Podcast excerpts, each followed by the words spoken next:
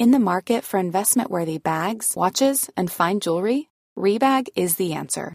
Rebag is a luxury resale platform where each piece is carefully inspected by experts to ensure quality and authenticity. Use Rebag to buy and sell finds from the world's top brands, including Louis Vuitton, Chanel, and Cartier. Head to Rebag.com and get up to 15% off your first purchase as a member with code REBAGNEW. Shop today at Rebag.com. That's R E B A G.com. And use promo code REBAGNEW for up to 15% off your first purchase as a member. Burrow is a furniture company known for timeless design and thoughtful construction and free shipping, and that extends to their outdoor collection.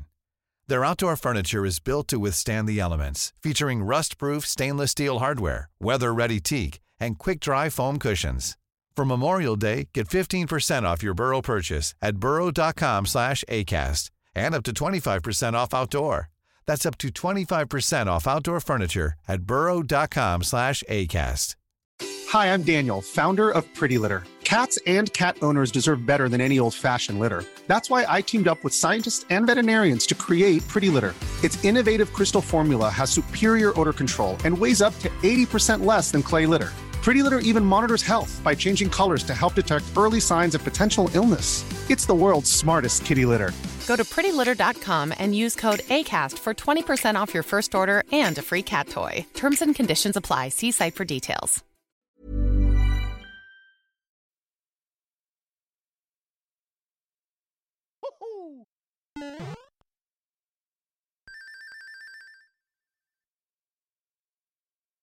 Bonjour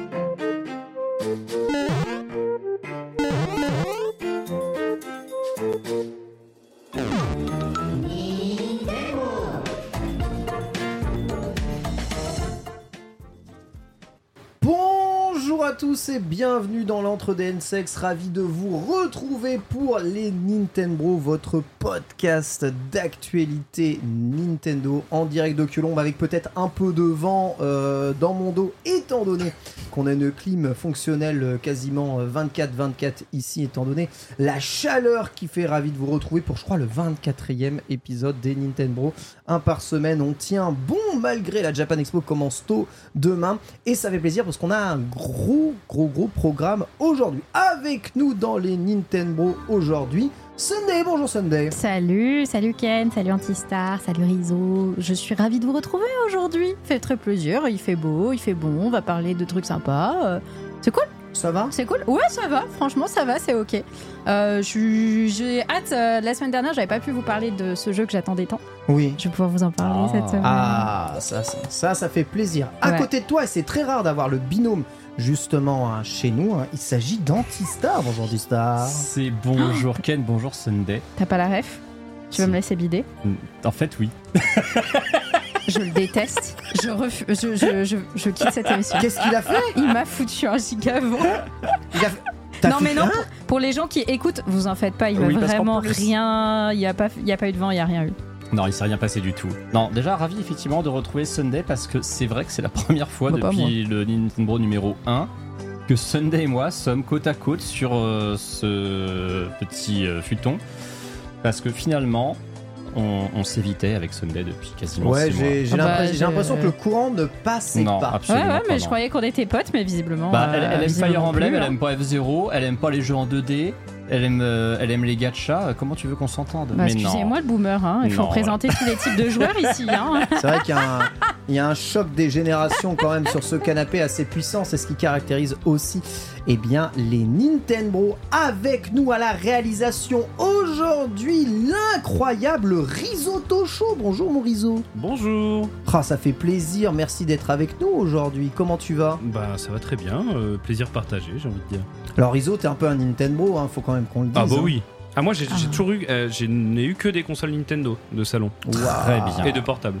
Voilà, tu es aussi un bon expert Mario Kart, ce qui va nous servir probablement aujourd'hui dans cette émission, justement, puisqu'on va parler un peu euh, de tout ça. Donc, si vous ne connaissez pas Risotto Show, c'est le réalisateur principal de Feu, la web TV, le stream. On a travaillé très très longtemps ensemble et sachez qu'il m'est prêté par Webedia aujourd'hui.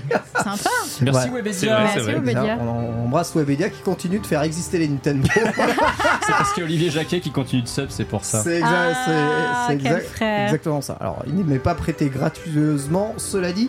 Gracieusement, j'aime bien. Gracieusement. Gracieusement. Gratuitement. Gracieusement. Mais euh, eh bien, on est content de l'avoir en tout cas avec nous. Je vous rappelle que les Nintendo est une émission 100% indépendante financée par ses auditeurs et ses euh, spectateurs. Merci à toutes et tous de soutenir le projet. Toujours 440 contributeurs chez Nintendo, ce qui fait une émission extrêmement stable et du coup bah, qui me remplit de joie. Je vous rappelle encore une fois, et je réinsiste là-dessus, hein, euh, durant la pause euh, estivale des Nintendo qui aura lieu en août, le Patreon sera automatiquement mis en pause. Vous n'aurez rien à changer, vous ne serez pas débité du mois d'août, alors qu'il n'y aura pas d'émission durant cette période. Voilà, je le redis, évidemment, c'est important. On va passer au sommaire de cette émission, si vous le voulez bien. Mhm. Sommaire assez intéressant, puisque le À quoi avez-vous joué va nous emmener à la fois dans l'univers de Master Detective Archive Raincode, mais aussi dans le jeu Pokémon Sleep, hein, que j'ai eu la chance de pouvoir tester. Et Antistar nous parlera de ces vieilleries qui n'intéressent que lui. Enfin, dans l'actualité jeux vidéo. T'as même pas réagi. Tu parles bien, bien Ken, tu c'est parles bien. bien, Ken. T'as même Alors- pas réagi. Alors déjà, j'écoute plus ce que tu dis, au cas où tu serais pas au courant. Mais surtout, dans les vieilleries, il y en a une à laquelle je suis sûr que Sunday a joué en plus. Ah, c'est vrai. Mhm. C'est complètement On vrai. verra, Le, pro- le premier, t'y as pas joué on verra, on verra. Ah d'accord. Ah ouais, tu gardes le suspense comme ça, t'es genre de meuf, toi. On, on appelle ça du teasing. Ah, je suis impressionné. C'est très impressionnant. Actualité de la semaine avec notamment des rumeurs sur la nouvelle Nintendo Switch. Oh bah rumeurs ouais, bien qui sûr, se oui. précisent euh, à l'état de quasiment pas rumeur, hein, puisque il y a pas mal de choses qu'on va pouvoir vous sourcer justement, et la preview d'un petit jeu Blasphemous 2, entre autres choses. Notre dossier de la semaine sera consacré à jeu de l'été 2023. Qu'est-ce qu'un jeu de l'été pour vous? Quel jeu allez-vous faire cet été? Quel jeu conseillons-nous? L'équipe des Nintendo va répondre tous ensemble. On a sélectionné une catégorie de jeux ou des genres de jeux auxquels nous allons jouer cet été, justement peut-être correspondant aux sorties, peut-être correspondant à la conjoncture des vacances qui permettent de jouer à tel ou tel jeu. Voilà, on vous dira ça pour vous aiguiller peut-être sur des jeux auxquels vous n'auriez pas pensé, auxquels vous auriez peut-être envie de faire durant cet été. Puis il y aura la FAQ et enfin on terminera avec une séquence de gameplay. Oui. Si ça marche et non, Mais si, non. si Nintendo le veut. On prie très fort, évidemment. On on refait, la, on refait la prière. On refait, Ouais, on va refaire la prière. Mais bien, cher Mais si, j'ai trop envie de me Oh. faire laver à nouveau sur Mario Kart là. Ouais. Avec vous qui êtes trop fort et puis. euh, Moi, je suis derrière, triché, quoi. En plus, parce qu'on a joué ce matin et pas Oh, toi. moi, mais c'est pas triché. Moi, j'ai dit littéralement ce matin que je ne me spoilais pas et que j'allais découvrir dans les Nintendo. Ah, on pourra pas faire toutes les maps. Hein, Oh, bah, je me doute, je me d'accord, doute, hein, t'inquiète, j'ai- quelques maps, J'ai du d'accord temps libre, j'ai du temps. T'as du temps, t'as pas de temps libre. Non, j'ai absolument aucun temps libre, Voilà, mais c'est pas grave. En fait, ça dépendra d'à quelle heure on commence la séquence de gameplay surtout. C'est vrai, c'est vrai. La vraie question. remerciements et on enchaînera avec évidemment la fin. Voilà. Alors sachez juste hein, avant de commencer cette émission que je vous préviens tout de suite que dès demain très très tôt je serai en direct de la Japan Expo pour le Glenamanga Festival. Du coup j'aurai une- moins de temps pour m'occuper de la VOD et tout ça. Je vais tout faire pour donner la VOD dans les temps à tous les abonnés. C'est vraiment promis. Mais s'il y a des petits couacs de, de, de timing, je vous demande sincèrement de m'excuser. Euh, c'est euh, tout simplement indépendant de ma volonté. C'est juste faute de temps. Le programme étant donné, on va pouvoir commencer l'émission tout de suite avec, eh bien, le à quoi avez-vous joué? C'est parti.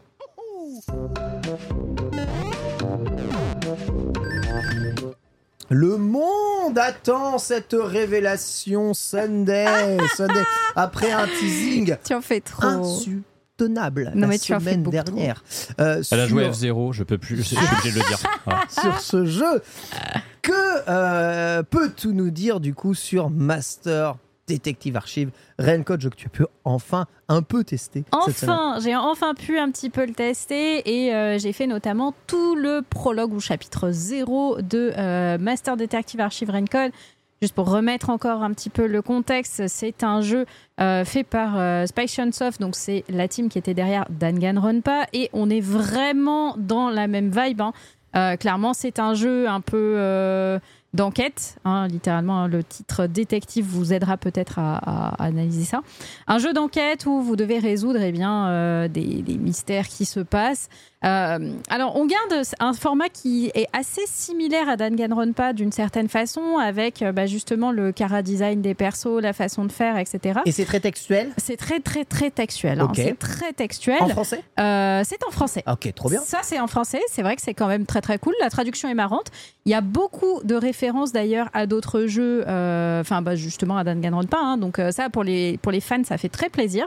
Euh, je suis pas encore euh, extrêmement avancée. Moi, je viens d'arriver euh, actuellement dans cette ville très très stylée que vous voyez. C'est chouette, hein, c'est joli. hein. Franchement, c'est assez joli. Alors, mon premier feeling au tout début, c'était vraiment de me dire Ah, je trouve le Cara design éclaté par Ah ouais, rapport éclaté, à éclaté. Le terme était dur, j'ai vraiment dit éclaté. Redonnez-moi mon nounours. Ouais, redonnez-moi mon nounours. On a notamment, euh, vous voyez à droite dark. l'héroïne, euh, enfin l'héroïne, c'est pas l'héroïne, mais en gros le- le- la petite mascotte qui va accompagner votre héros. Votre héros, je trouve qu'il a le charisme d'une huître. C'est vraiment dramatique. Il est, enfin, il est pas stylé. Voilà, je suis un peu déçue sur ça. Je trouve la mascotte en revanche euh, assez cool. Euh, Il il y a des petits twists, etc. derrière, mais vraiment la mascotte est, assez chouette et j'aime bien le délire derrière. Euh, et en fait, dès le début, le jeu a réussi un petit peu à me surprendre dans sa façon de prendre les choses parce que justement, j'étais vraiment à me dire, oh, c'est éclaté et tout. Et puis après, j'ai fait, ah ok, je m'attendais pas à ce que ça parte direct comme ça, mais ça vraiment le jeu te met directement dedans quoi. La première enquête est assez facile et notamment euh, il y a une grande différence par rapport à bah, je, vais, beaucoup comparer à Danganronpa mais c'est vraiment la même vibe de jeu donc je suis obligée. Euh, dans Danganronpa, vous faisiez des, des trials quand vous aviez euh, un suspect et que vous deviez trouver qui était euh, le tueur. Là, pour le coup, vous allez traverser le labyrinthe des mystères. C'est ce que vous voyez actuellement. Et j'avoue que ce truc-là, je le trouve un peu, un peu linéaire, quoi. Euh, C'est-à-dire que vraiment, vous, vous avancez en ligne droite, vous avez des petits mini-jeux à droite à gauche pour essayer de trouver euh, les éléments qui, euh, qui vont vous aider à faire votre enquête, etc. Mais c'est peut-être que c'est le début, mais je le trouve très très linéaire par Ouais. rapport au par rapport au. au- Dangan, il y a au- beaucoup de possibilités de, de bifurcation? En fait, il n'y en a pas tellement, mais le jeu ne te donne pas vraiment la solution. Et des fois, Dangan, tu as, des, t'as des, vraiment des moments où tu vas galérer pendant un bon moment à essayer de trouver, à te dire, attends, mais quel argument je dois utiliser contre ce truc, etc. Là où vraiment, bon alors j'en suis au début, donc c'est peut-être ça. Mais euh, je, je trouvais que c'était assez, euh, assez dans ce... euh, comment dire, assez linéaire. Euh, Il y a aussi un truc avec un système de combat. Alors, la, la DA est vraiment très particulière. hein. C'est euh, c'est Webland. Voilà, c'est Webland, il faut se le dire. Vous voyez les Ah, ennemis, le c'est très coloré. Ah, c'est emo weeb. hein. C'est c'est très emo weeb et vraiment, euh, c'est particulier. C'est très très particulier. J'aime en tout cas le fonctionnement que ça a. Je pense que ça va être très intéressant en termes d'histoire, etc. J'ai l'impression que la narration a l'air très très très très cool, donc je vais le poncer notamment euh, cet été à mon avis. Euh, voilà, je suis un peu encore à me dire, est-ce que c'est un banger, est-ce que ce n'est pas un banger? Je ne sais pas. En tout cas, le prologue m'a donné envie de continuer à y jouer et je suis bien dans l'histoire en tout cas dès, dès maintenant. J'ai une grosse question. Euh, N'importe qui peut jouer à ce jeu, même s'il n'est pas. euh, Enfin, est-ce que le gameplay est lourd, euh, difficile euh, à appréhender D'accord. C'est euh, un jeu adapté même si vous n'êtes pas trop un, un pur gamer. Ouais, c'est ça.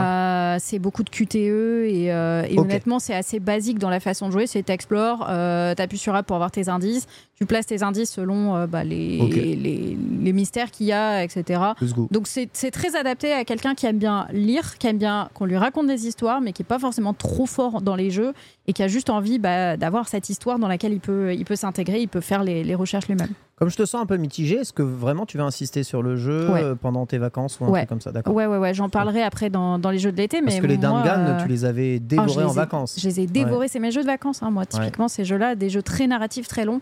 Euh, donc je pense que je vais, je vais persévérer sur celui-là parce que j'ai le, j'ai le feeling que l'histoire est vraiment, vraiment intéressante. Alors, je rappelle aux gens, parce que je vois un peu la remarque dans le chat, attention, un Rain Code, c'est vraiment un jeu d'enquête pur et dur. Ça n'est pas Decapolis, le jeu de Level Ah non, ça n'a 5, rien à voir. Ça qui à lui est un JRPG euh, Et qui n'est pas d'enquête sorti. et qui n'est pas sorti. D'accord Ouais. Donc ça n'est pas Decapolis. Si vous attendez celui-là, vous vous souvenez de Decapolis, le jeu de level 5, pas ça. Ça, c'est Spike Chunsoft.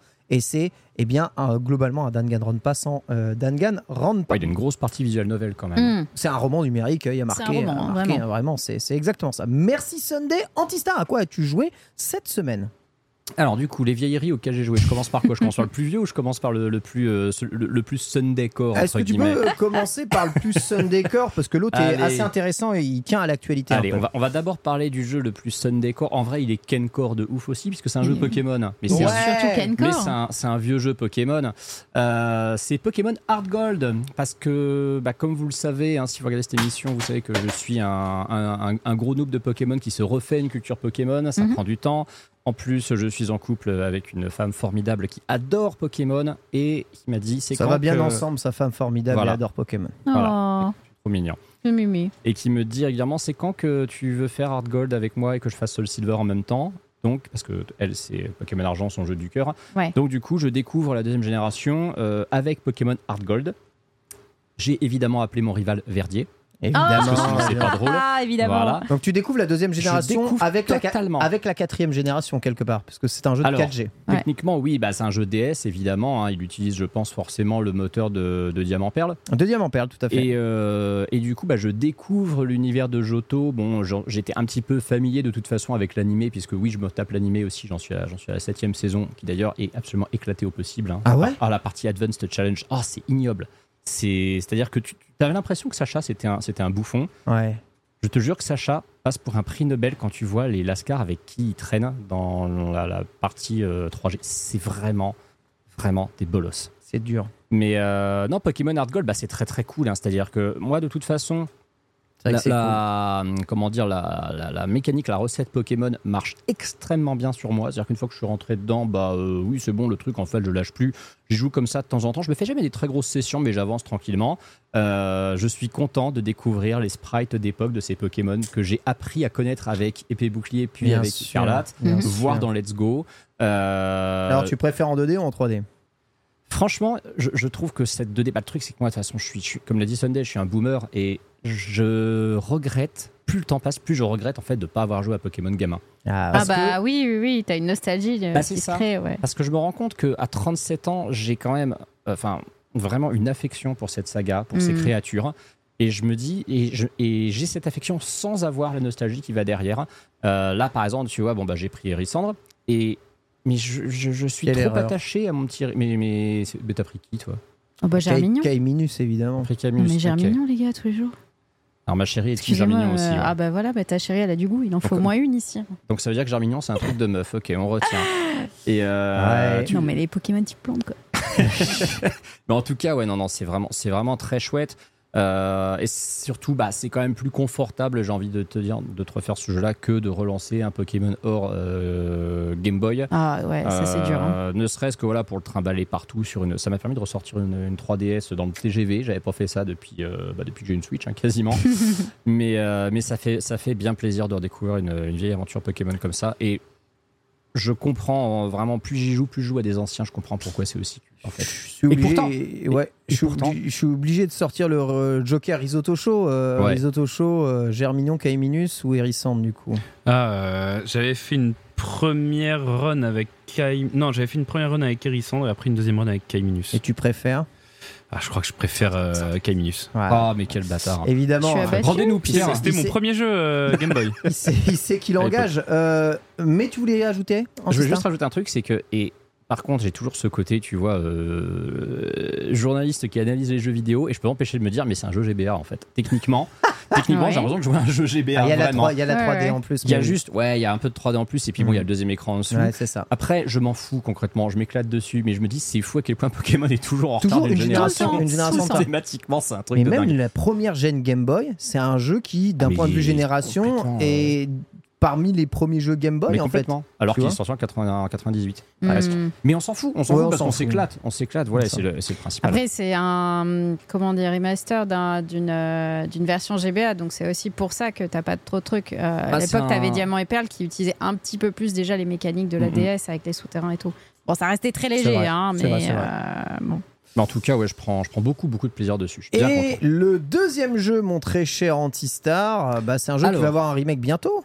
Ouais, et du coup, comme à chaque fois que les gens me posent la question, je me, je me justifie une pointe plus. Je joue à Super Mario RPG Legend of the Seven Stars, l'original sur Super Nintendo. Alors tout le monde me dit, mais pourquoi tu fais le jeu d'origine alors qu'il y a le remake qui sort sur Switch C'est vrai que dans, c'est un dans 4 peu mois bizarre. hein. Tu Alors. veux te spoiler en fait Comparer les deux peut-être? Alors déjà, il y a ça. Euh, Il y a le fait que ce jeu, je l'ai depuis quasiment 20 ans dans ma collecte. Je l'ai jamais fait parce qu'il y avait le côté, ah, le tour par tour, ça me fait C'est moi où chier. t'es en train de pas. nous diffuser une vidéo, tu flexes à mort là. Euh, J'avoue, hein Alors, c'est pas moi qui ai choisi ce passage de mon replay, c'est Rizzo. Voilà, Eh oui. j'accuse. Donc, Rizzo veut montrer que je flex, ok, mais voilà. Euh, mais non, en fait, c'est juste que voilà, bon, j'ai j'ai joué dans ma collecte depuis très longtemps. Je me suis dit, je veux faire ce jeu un jour en stream. Et j'avais dit que j'allais le faire en stream deux jours avant qu'ils annoncent le remake. J'ai- Je me suis dit, bon, je le fais ou je le fais pas. Et ah oui, donc suis tu fais la version originale originale. Je fais la version originale sur Super. NES, Ok, vraiment. Euh, et je me suis dit, non, je vais faire l'original parce qu'en fait, quand le remake sortira comme ça, je serai vraiment en mesure de savoir ce que le remake vaut en comparaison de l'original. Mmh. En plus, il y a quand même 4 mois qui vont s'écouler, ça me laissera le temps, alors pas de l'oublier, mais ça, ça m'évitera de les enchaîner l'un après l'autre Ouais. et vraiment d'en faire une overdose. Digéré. Euh, et puis surtout, bah, le- l'original, si je joue la version Switch, plus jamais je retouche à l'original en fait. Plus jamais je vrai. touche. C'est vrai. Donc du coup, comme en plus c'est pas un jeu qui est réputé pour être très long, je me suis dit, allez vas-y, je me le fais, ça va peut-être me prendre 20-25 heures. Et euh, bah, c'est bien chouette hein, comme jeu et ça fait vraiment regretter effectivement qu'on l'ait pas eu à l'époque en Europe, en, en France. Pour rappel, Mario RPG c'est un jeu qui sort en fin de vie de la Super Nintendo. Il est sorti en mars 96 au Japon Yes. et en mai ou juin 96 en, Aux États-Unis. donc Mhm. juste avant que la 64 arrive au Japon. Euh, et c'est un jeu qui est développé par Square. Donc Oui. Square, bah, Mhm. qui était évidemment célèbre pour tous les JRPG qu'ils ont sortis sur cette console, euh, que ce soit les FF, que ce soit, soit Chrono Trigger, que ce soit les Seiken Densetsu, etc. Euh, c'est un peu, honnêtement, euh, le, le- le RPG, le RPG pour les nuls. hein. C'est-à-dire que c'est assez facile à comprendre, c'est pas difficile. J'en suis à 8 heures de jeu, j'ai pas eu pour l'instant un seul game over. Non, Mhm. Euh, j'ai failli avoir un game over en moment où Mario est mort au combat, mais Mario euh, a beau être le leader de la, de la bande. Ça tue pas l'équipe. C'est un RPG où en Ouais. fait le leader, s'il tombe au combat, ça ne tue pas l'équipe. Oui, oui. Ah, Ce qui est plutôt cool, en bah, vrai. c'est Voilà. cool, c'est cool. Donc non, c'est plutôt, euh, c'est plutôt friendly. Euh, Il y a beaucoup d'humour et évidemment, c'est toujours problématique parce que comme le jeu n'est qu'en anglais, il y a certaines vannes qui sont un peu compliquées à traduire, surtout que moi je m'amuse à tout traduire en live pour les Ouais. gens qui regardent le truc. Du coup, je suis très curieux aussi de voir comment le jeu va être traduit en français. Moi aussi. J'ai très très hâte de, de voir la gueule du remake. Pas euh, sur l'aspect euh, graphique, parce que ça concrètement avec le trailer, bah, on sait à quoi il va ressembler, mais plus de voir voilà comment ils auront euh, traduit tout un tas de tout un tas de vannes. Et, euh, et puis c'est intéressant aussi parce que c'est vraiment l'origin story de tous les Paper Mario et Mario Luigi. Ouais, ouais. C'est le premier Mario dans lequel tu as Bowser qui s'associe à toi, tu découvres comment ça se produit dans le jeu, euh, tu as des personnages en plus qu'on n'a jamais revus après, euh, qui font uniquement partie de ce Bah Malo, Mario quoi, déjà. Malo, là. Malo, hein. Le fameux Malo, il est exactement. horrible, hein. permettez-moi. Ma- Malo, mais- qui, Malo qui, d'ailleurs, c'est très drôle, il pense être une grenouille. Mais oui, tout à fait. Bah On est oui. c'est ressemble quoi concrètement il est- C'est un nuage euh, Il est- bah, il Il est- ressemble à une On dirait un de vieux chewing-gum. Bah, il est élevé par une grenouille. Il est élevé euh, par une grenouille qui dit être son grand-père, voilà. Bah oui. Donc il pense être une grenouille. Enfin, il a été peu adopté, con, le, hein. le petit chat. Il faut c'est un qu'il se nuage, rende tu, compte. tu l'aimes pas? Tu l'aimes pas? Je trouve qu'il a Alors. aucun charisme. hein. Vraiment, on Hmm. dirait un vieux chewing-gum, je t'assure. Tu, tu- tu- tu C'est peut-être qu'il faut, le, il faut lui parler, tu vois, pour les mêmes. mais De visu, il... Il, il a Visu, le pantalon peu d'Obélix. C'est vrai. ça ne m'aide pas à l'aider. Mais ils avaient un peu un Genre, avec le euh, pantalon ça de ne m'aide Bélix. Ça ne m'aide pas à l'aimer du tout. Qu'est-ce que. Oui, Je- très bien, il a une petite mèche rose, c'est vrai. Je me rends compte qu'ils avaient un problème avec le pantalon de Bélix chez Nintendo à l'époque, parce que rappelle-toi Yoshi's Island, le, le- le boss qui a, qui a le pantalon de Bélix dans Yoshi's Island aussi. C'est vrai. C'est c'est- c'est- c'est très bizarre, c'est Hmm. fascinant. Mais du coup, ouais, Super Mario RPG, c'est vraiment sympa. Euh, c'est pas prise de tête, c'est c'est drôle et je pense que le, je pense vraiment que les gens euh, apprécieront le remake s'il est pas trop feignant Moi, j'ai bien traduit. j'ai cru observer dans, dans le trailer Ouais. qu'ils ont rajouté des mécaniques de jeu au système de combat. Alors de toute façon, Je, je vois des, je vois des indicateurs qu'il Oui. n'y a pas dans le système de combat Alors, classique. il manque des trucs en vrai quand tu as Donc, pris euh, l'habitude de jouer comme à des RPG plus modernes, tu te rends compte que euh, il y a plein d'indicateurs effectivement qui peuvent manquer. C'est-à-dire que concrètement, tu sais pas où t'en es de tes HP Oui, c'est ça. euh, quand tu n'es pas justement en train de en train de des trucs. sélectionner des trucs. ouais. C'est-à-dire que tu es en train de, de- de battre, voilà, tout disparaît à l'écran, c'est un peu, c'est un peu bizarre. Euh, tu manques aussi d'indications sur à quoi servent les objets quand tu es en combat. Ça, c'est très chiant parce qu'il y en a certains, tu as oublié ce que c'est. Hmm. Tu vois ta liste d'objets et tu dis, ça sert à quoi ce truc déjà? Donc parfois, tu l'utilises pour vérifier, tu dis, Ah merde, bon bah j'aurais pas- pas dû. Ça, c'est pas cool. Euh, T'as un inventaire qui est ultra limité à 20 objets aussi, et ça Ah j'espère, ouais. juste Oh. qu'ils vont le- l'agrandir un peu. Ça que- une limitation technique, ça. Alors c'est possible que ce soit une limitation technique, mais c'est très très perturbant parce que euh, le problème c'est que bah, entre tes soins, euh, tes, tes, tes potions de magie entre guillemets et tes autres objets, bah, tu drops régulièrement des trucs à la poubelle parce qu'en Mm. fait t'es t'es un- t'es obligé de faire un choix. euh, voilà. Mais t'as mais- vu, il y a un côté Mario jeu de plateforme hein, qu'ils oublient pas hein, oui, quand oui, même. oui. hein. Et alors le côté Mario jeu de plateforme, ça c'est le point sur lequel je veux revenir, c'est que comme c'est de la 3D isométrique, voilà, Ouais. c'est- ces petites séquences là que vous verrez sur la, sur la VOD. euh, c'est au niveau des perspectives, c'est extrêmement piégeux. Euh, en tout cas sur Super Nintendo, tu joues un peu avec les ombres pour comprendre où c'est, mais il y a plein de sauts, de trucs, tu les rates. Alors heureusement, il n'y a pas beaucoup de plateformes, enfin de passages de plateformes qui requièrent justement d'être précis. Mais il y a quelques petits coffres dans les airs parce que tu as quand même des mécaniques où Mario il saute, euh, où tu dois taper. Euh, tu te diriges vraiment comme dans un platformer en, en 3D isométrique en fait jusqu'à ce qu'il y ait des combats. Putain, mais il y a des euh, boss à la Star Wars, franchement, c'est Mhm. un truc de. Ouais, il y a un bon il y a un, il y a un bon bestiaire le jeu et le jeu est très fluide en plus t'as pas ces combats aléatoires où tu as des, des, des, des mobs invisibles qui te popent sur la tronche au moins tu les vois sur la map si tu veux éviter tous les combats bon évidemment tu vas pas avancer mais euh, c'est plutôt c'est plutôt bien fichu Et franchement, le trailer présuppose qu'il y ait des cinématiques dans le jeu, donc on verra si Ouais. c'est le cas Ouais. ou non, euh, ou si c'est que l'introduction avec un résumé euh, des phases de jeu, mais j'espère qu'ils mettront bah, justement des cinématiques. Bon, bref. Ah, cool. On verra, on verra tout ça, mon très cher Antistar. euh, mais c'est vrai que c'est le jeu, un des tout premiers jeux qui définit réellement le monde, euh, et bien du royaume champignon. Mm. Euh, voilà. Avant ça, il n'y avait pas vraiment de, de lore ni même de monde du royaume champignon en dehors. Bah, on va dire de Super Mario Bros 3 qui restait très limité. Euh, donc euh, c'est euh, c'est banger quelque part. Alors, J'espère Ouais. que ça plaira à tout le monde. et c'est le dernier jeu canoniquement où la princesse s'appelle Toadstool et non plus Peach Ah, c'est vrai. bah c'est c'est son nom occidental Peach ouais Toadstool. Mais Peach Peach, c'est- Toadstool. Peach s'est toujours appelé Peach au Japon Mm. Ouais. mais par contre en occident c'était Toadstool En fait, c'est les deux, c'est son nom de famille. C'est Ouais, Peach voilà, Toadstool. ouais enfin Mm. Peach c'est son prénom du coup Oui, c'est ça. Donc c'est-à-dire qu'à partir de 1964, on a décidé qu'on l'appelait tous par son prénom parce que Ouais. c'est notre BFF et puis voilà. C'est Bah, vrai. ouais. Peach, Peach, Peach, Peachounette. Et voilà le DMCA. Merci beaucoup. euh, Et on rappelle, on rappelle que le remake sort le 17 novembre sur Switch. Tout à fait. Oui, Voilà. Tout à fait. Quant à moi, j'ai pu dormir. Voilà. c'est vrai. Et ça, c'est Bien super- Et ça, c'est vraiment trop bien. T'as joué au jeu le plus rompiche de l'année. J'ai Ah ouais. joué au jeu le plus voilà rompiche de l'année. C'est, je pouvais pas dire mieux. En effet, euh, eh bien, euh, grâce euh, à Reset, hein, nous avons été invités moi et Bitel euh, pour tester la future application Pokémon Sleep. Alors Pokémon Sleep, euh, comprenez Pokémon Dodo, est une application qui vous permet de jouer à Pokémon en dormant. Allez-vous me dire? Eh bien, c'est une application mobile dans laquelle eh bien, euh, votre sommeil va être analysé en fonction de comment est-ce que vous allez dormir. Des Pokémon vont vous rejoindre et vont être capturés. Globalement, comment ça, ça se passe? Vous rencontrez un petit professeur qui s'appelle le professeur Neroli, hein, évidemment, petit jeu de mots euh, assez intéressant, qui étudie le sommeil des Pokémon et vous apprenez pas le jeu de mots. bah, Neroli. Voilà. Ouais, enfin, air. euh, Il est, il est au lit, Néoli, Neroli. Ah, c'est très mauvais. Bah ouais, mais enfin, ils pensent- ils pensent qu'ils Et, j'en et j'en sais un rayon sur les jeux de mots de merde, Bah, le excuse-moi. euh, le professeur, euh, le professeur Chen, tu vois, c'est c'est un gland, mais Chen, euh, t'as vu écrit comme ça parce va que j'ai fait, cette blague deux jours. Bah alors, Cette voilà. émission de l'enfer. Excusez-moi, pardon Sunday de te mettre mal à l'aise. Ah, je- j'ai des frissons. Ça n'est pas terminé puisque je vais t'expliquer le Super. principe évidemment du jeu. Donc, Comment on joue alors on joue jeu en dormant. Je vous explique comment est-ce que ça marche. Globalement, à chaque fois que vous lancez votre sommeil, vous pouvez paramétrer cette application euh, sur, euh, eh bien, analyser votre sommeil. Et il faut à ce moment-là, tenez-vous bien, hein, laisser votre téléphone allumé, le brancher sur secteur, quasi obligatoirement. hein. Sinon, vous risquez d'avoir trop de batterie. en fait, C'est ça comme risque Pokémon de Go, en fait, ça la batterie. Ouais. Ouais, ça risque de fumer votre batterie.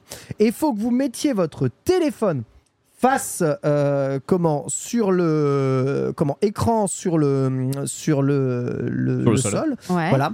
Et si possible sur votre matelas. Ça commence à faire beaucoup de Ça fait conditions. beaucoup. Et Donc, en surtout, il faut que ce soit online, je suppose. Donc pas de mode avion. Ouais, pas de mode avion, Wow. euh, pas, pas de mode avion. Donc vous le mettez là et donc le téléphone va avec le micro et les vibrations enregistrer votre sommeil et du coup bah, déclarer globalement comment est-ce que vous avez dormi. L'histoire, c'est qu'il y a des îles où il y a des ronflex qui poussent un peu tout le monde dans le sommeil. Et le but, eh bien, est d'analyser un peu ce qui se passe dans le, ronflex des, dans, dans le sommeil des ronflex parce que visiblement, ça a l'air d'attirer des Pokémon. Euh, à la fin du, du sommeil, donc vous voyez ici, hein, euh, votre sommeil analysé et vous, vous avez trois types de sommeil petit dodo, bon dodo, gros dodo. Et vous pouvez regarder un peu si vous dormez convenablement euh, au cours eh bien, de votre nuit. Chaque type de dodo eh bien, attire des types de Pokémon différents et vous remplissez ce qu'on appelle un dododex qui est littéralement C'est génial. Le- Dododex. qui est littéralement le Pokédex des façons de dormir des Pokémon. Ok. Mais alors, Voilà. je, je suis quand même obligé de poser une question parce que c'est un truc qui m'intrigue depuis le début. Euh, tous les gens n'ont pas le même type de sommeil. Il y a des, ça, ça me semble complètement inenvisageable de compléter tout seul son, son propre dododex sur ce genre de jeu. Prête à tes potes. Ouais. Ouais. Alors, moi, moi aussi, ça m'a l'air d'être difficile, mais sachez que vous pouvez utiliser deux fois par jour votre application pour deux dodos par jour. Donc, Donc le ça dodo peut et la marcher. sieste. Ça peut marcher pour la sieste, qui peut compléter aussi le Pokédex si vous avez tendance à faire justement des siestes. Vous avez des raretés de type de dodo. Par exemple, vous voyez actuellement le chenipan qui a un dodo affalé. C'est un type de dodo du chenipan. Il est rareté une étoile. Et le but est de compléter ces quatre types de dodo. On voit dans le dododex qu'il y a quatre types de dodo différents. Ça me rappelle du coup, il y a- Pokémon Snap avec les quatre étoiles différentes. C'est ça. En fait, le jeu me fait aussi beaucoup penser à Magikarp Jump, un jeu auquel j'ai beaucoup joué parce que les assets sont quasiment les mêmes, les photos sont les mêmes, le cara design sont les mêmes, les objets sont quasiment les mêmes. Donc c'est un free-to-play. Derrière ça, vous avez tout un système eh bien d'achat qui vous permet à la fois d'augmenter euh, bah, le nombre de petites baies que vous allez pouvoir récupérer, baies qui vous permettra ou qui permettra votre ronflex de mieux dormir, donc d'attirer d'autres types de Pokémon pour recompléter votre, votre Dododex. Sachez que des Pokémon Shiny peuvent apparaître aussi dans le jeu durant votre sommeil, c'est complètement T'es possible. obligé de te Shiny demander. Dex. Quelque part, le jeu, il est à la fois gratuit et à la fois, en fait, ça vous coûte quasiment rien. Vous appuyez sur euh, dodo, vous le posez sur votre matelas, vous dormez, vous vous réveillez le matin et ensuite vous regardez. Le truc, c'est que, alors je sais pas si c'était la première fois et si c'était le tuto, mais donc le matin, je me suis réveillé, j'ai pris mon application et qu'est-ce qui s'est passé? Seulement 4 heures de mes 8 heures de sommeil ont été enregistrées. Donc 4 heures, euh, 4 heures on dit, il a, le, le téléphone a dit bah je sais pas si tu dormais ou tu dormais pas. Alors je sais pas si je l'ai mal positionné ou il était trop loin, etc. Tu etc. l'avais bien mis sur ton matelas non, j'ai mis sur ma table de chevet. Ah. J'ai mis sur ma table Bah de oui, chevet. mais il était aussi, non, mais on il consignes, il tu était respectes à pas. côté de moi, quoi, sur la table de chevet. Donc je pense qu'il est impératif de le mettre sur le matelas, Mm. matelas, ce qui est quand même déjà un peu gênant. hein. Ouais. Remarque, euh, c'est bien. T'as pu prouver que le matelas est nécessaire pour Ouais. que le machin marche du coup. C'est exactement ça. Et euh, eh bien, euh, voilà, il m'a comptabilisé que 4 heures, donc euh, j'ai pas eu le maximum de points, sachant que le maximum de points c'est 100 points. 100 points, c'est si tu fais 8h30 de dodo. Donc faut, de- faut, faut, faut aimer dormir hein, quand même, hein, parce que je sais pas qui dort vraiment objectivement 8h30 par nuit. Mais euh, c'est. Pas moi. Ouais, pas toi Non. Ah, C'est assez Non. vénère hein, quand même, hein, 8h30 par nuit. Enfin, à mon âge, c'est assez vénère. Et, euh, et, euh, et du coup, bah, tu gagnes des baies. Les baies, tu peux le donner à ton reflex. Le reflex devient de plus en plus puissant, il attire de plus en plus Pokémon.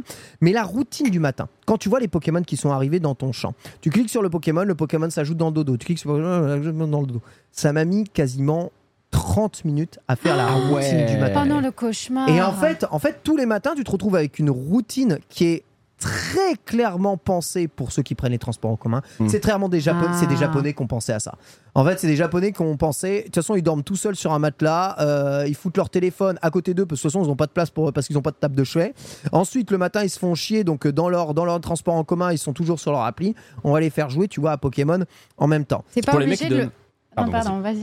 Non, non, j'allais dire, c'est pour les mecs qui dorment dans des hôtels capsules en fait. Ouais, un peu ça, un Ouais, peu ça. ouais, ouais. Mais Tu, j'ai- tu, tu es, euh, tu es, au- enfin, tu n'es pas obligé du coup de remplir ces trucs-là juste après ta session. non, tu peux genre, le faire euh, au cours de ta journée quand tu veux. hein. Ok, bon ça c'est quand même Non, tu déjà. peux le faire au cours de ta journée quand tu veux. Mais on sent quand même que c'est un peu pensé pour être récupéré euh, au cours de la journée. Ensuite, après, vous avez des ingrédients, vous pouvez cuisiner des currys, curry qui vous donnent des bonus en plus.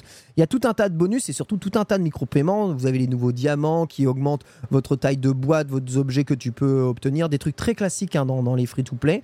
Et, euh, et, euh, et voilà. Je, je regrette un truc. En fait, euh, c'est plutôt sympa parce que moi, ça me permet de jouer à Pokémon en dormant, c'est cool. Mais moi, ce que j'aurais voulu, c'est que tu joues vraiment à Pokémon. Hmm. C'est-à-dire que Hmm. cette application Oui, ce que tu te permet pas de en fait. capturer les Pokémon. Ouais. En fait. Ah. Si tu captures les Pokémon et que le jeu est connecté directement avec le Pokémon Home, moi je peux capturer des Pokémon dans cette application-là et les envoyer dans le Dex. Mais la seule chose qu'il y a, c'est la connectivité qu'il y a entre l'accessoire qui s'appelle Pokémon Go Plus Plus, tu vois, qui permet de capturer ton sommeil et qui fait aussi bah, objet, objet de Pokémon Go Plus, c'est-à-dire le truc qui récupère vos Pokéstop sans avoir à faire, euh, sans avoir à faire quoi que ce soit. Donc tu as une connectivité avec Pokémon Go, mais t'as pas de connectivité directe avec le Pokémon Home. Donc je sais pas si ça va évoluer. De toute façon, il faut savoir que l'application n'est pas sortie aujourd'hui encore, puisqu'elle va sortir sur Android, on espère, courant de l'été, début septembre. Je pense qu'il est absolument impossible ou rapide que cette application sorte sur iPhone. Vous, Ah savez, ouais? vous savez pourquoi? Ah, Parce ça doit être les restrictions les- euh, RGPD ou les trucs Ouais. comme ça, là. En fait, euh, ouais. Le... C'est- con parce qu'il y a une Apple Watch qui serait bien pratique pour ce genre d'application. Yes, c'est complètement vrai. Alors, la, la, la- le truc, à mon avis, qui va bloquer, c'est que le- le- l'application enregistre tout votre sommeil. C'est-à-dire qu'il vous enregistre en audio Ah la ouais. totalité Ah ouais, non, de votre Apple, euh, sommeil. Alors, ils, ils assurent dans la charte, nous ne partageons pas vos données.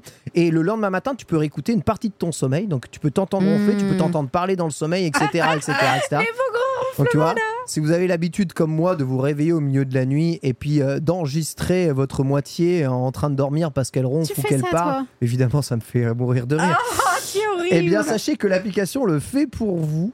Euh, mais bon, si vous dormez à deux dans le lit, euh, bah, Bah ouais, je sais pas trop comment ça fonctionne, euh, ni rien. Alors, normalement, c'est censé être celui qui est à côté qui capture. Je, je pense pas que ça peut être euh, très très précis. Je sais pas trop où ils vont avec ça, mais c'est encore une application que je trouve très pensée pour le Japon, très mal pensée pour euh, l'Occident. Une question que je me pose, euh, parce que là, c'est un free-to-play. Euh, sur quoi se base le modèle économique de cette appli? Il y a des achats in-game Ouais, il y a des euh, achats in-game pour augmenter ta boîte d'objets. Ouais. favoriser le nombre de baies que tu vas récupérer durant, durant les dodos. Il y a des encens aussi, hein, qui va peut-être favoriser certains Pokémon que tu captures en fonction de certains types de sommeil. Par exemple, tu me dis, bah, des petits dodos, j'en fais pas beaucoup dans mon dodo, tu vois. Eh bien, je vais faire un encens petit dodo qui va te permettre d'attirer les Pokémon petits dodos euh, plus facilement, même si tu dors pas assez. tu Ah, vois. Et, ça, il, et ça, il faut des objets, et ça, faut les payer, Donc, en ou alors gros- faut les stocker. Donc en gros, si tu ne dors pas correctement, tu dois payer pour faire croire au jeu que tu dors correctement. C'est extraordinaire. C'est un peu ça.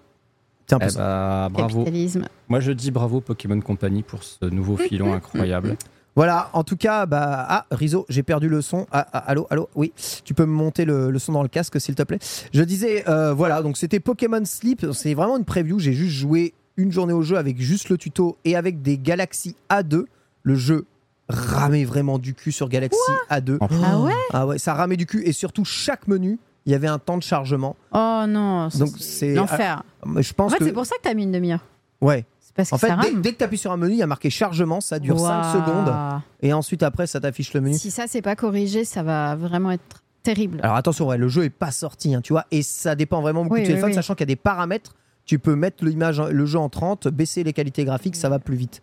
Mais les bon, qualités graphiques, on parle d'un d'un jeu Pokémon en illu. Ah, Oh, vrai j'ai envie de hurler. Bah, en même temps, pour baisser la qualité graphique d'un jeu Pokémon, vu où c'est à la base. Oui, voilà. En fait, personnellement, je trouve vraiment le concept relativement intéressant. Juste, je trouve qu'il est pas assez poussé et techniquement pas encore assez abouti. Maintenant, j'ai hâte de Un voir peu une bêta quand même. avec hein. les mises à jour. Ouais, je pense. Ouais. J'ai hâte de voir avec les mises à jour ce que ça va, ce que ça va donner. Maintenant, faut accepter de se faire écouter pendant son sommeil. Et ça, je sais qu'il y a pas mal de personnes. euh, bon, Bah, enfin, c'est déjà le cas, je pense. hein, la plupart des trucs. euh, moi, j'ai j'ai mes applis sommeil et tout. euh, c'est c'est déjà le cas. Ouais, toi, tu as, Donc, des, a- t'as des euh, applis sommeil. Bah, nativement, sur iPhone, t'en as une. Tu fais t'as pas ton encore, appli tu santé. fais pas encore du just sleeping sur Kik. Pas encore, mais euh, écoute, on considère la chose, quoi. Ouais, ouais, ouais. voilà, en tout cas pour le à quoi avez-vous joué? On va enchaîner avec l'actualité de la semaine. C'est parti.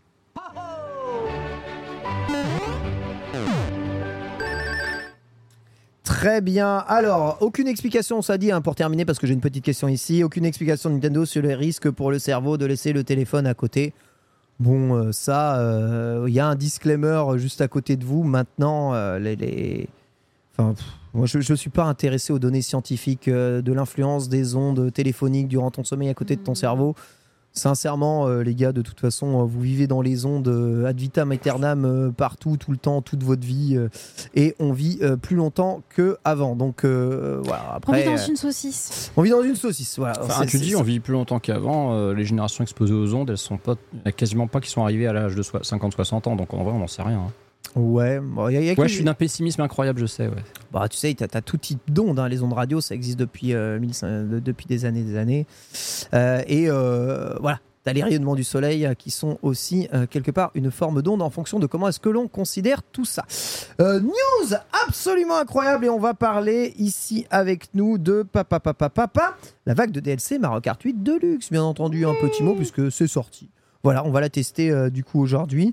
Euh, petit mot peut-être sur, euh, sur ça. Alors sachez qu'on a tous fait une preview respective sauf Sunday sur nos, sur nos chaînes et que je vous posterai probablement ma preview comme un Nintendo test, voilà, sur le, le Patreon. Globalement, toi t'as pas testé Sunday, Non, mais pas testé. plutôt satisfait, pas satisfait de ces DLC. Ça va, c'est pas la vague dont j'ai le plus aimé de circuit, euh, mais il y a des bonnes surprises comme à chaque fois. Et puis, euh, en- en fait, c'est là que tu vois vraiment à quel point jeu une drogue. Il te redonne des nouveaux circuits et à chaque fois, tu dis non, mais il y a rien qui, égale ce jeu dans son domaine. C'est un truc de fou. C'est t'en t'en en fait quand on va avoir la vague 6, on sera deg de se dire merde, c'est fini. On serait prêt à avoir un deuxième pass circuit additionnel avec des vagues, euh, des vagues euh, 7 à 12, tu vois. Hmm. Ça, c'est complètement vrai. Bah, moi, contrairement à toi, je trouve que c'est une des meilleures vagues en fait. Ah ouais? Ouais, Ouais. j'ai recomparé les autres vagues, j'ai regardé et je me dis, bah là, il y a qu'un seul circuit que j'aime pas trop. C'est lequel que t'as pas aimé C'est le Euh, circuit GBA, je suis sûr. Non, c'est le circuit oui euh, que j'aime pas comme d'habitude. Lequel? Il y en a plusieurs. Euh, circuits, ah, oui. celui avec les pipes dans tous les sens euh, qui donne mal à la tête. Ah, t'aimes pas Cap Coupa, toi? Ah non. Non, parce que tu vois, moi, c'est celui, ce- celui de nuit, là, sur la route de nuit. Je l'ai confondu en fait avec un qui était sur GameCube, que, que je trouvais vraiment chouette. Et euh, du coup, il est pas, enfin, il, il- il est pas très, très, pas très, très fun. Cap Coupa, par contre, oui. Le problème de Cap Coupa, c'est que c'est un peu le gerbotron, la bah oui, dernière c'est partie. Gerbotron. c'est tout est Gerbotron dans. dans J'ai des bons souvenirs, moi, de ce, de ce circuit. Ah, c'est un, su- c'est un super circuit. Le, le circuit Los Angeles, j'en j'en Il parlais. est trop avec- bien. Alors, j'en parlais avec Rezo tout à l'heure. Le gros problème, c'est que je trouve qu'il y a plein de, de symboles de Los Angeles qui manquent quand même un petit peu. Oh. Euh, non mais quand tu vois les autres circuits dans des villes ultra connues, c'est c'est quand même un peu triste. Bon, le circuit, euh, comment il s'appelle? Course à la propreté, là, il a la l'air trop propreté, rigolo. là. Tu Non, roules sur des chiottes. Extraordinaire, extraordinaire ce circuit. Il y a Il a plein- l'air trop bien. il y a énormément de rêves dans, dans les décors et comme ça, un circuit original, c'est peut-être le plus beau de tous. Ouais, et puis c'est pas dans Smash que t'aurais eu un jeu qui se passe dans une salle de bain en plus. donc, euh. C'est comme- Ah, c'est c'est. euh, Pour faire découvrir d'autres univers. euh. Ah, tout est- c'est vrai, est c'est relatif. vrai, effectivement. J'avais des très bons souvenirs évidemment sur le pack Bodesi et bon, je revois ça. Sincèrement, oui, la course GBA Sunset Wilds est, euh, on va dire, très classique et il casse pas trois pattes d'un canard. Mais moi, j'adore ce genre de course euh, simple, efficace et qui va droit au but, plutôt que les courses où c'est tout le temps des, des lignes de tout droit. euh, ou un peu, un peu d'emmerdement. Ah bah t'aimes Euh, bien les circuits à l'ancienne aussi, forcément.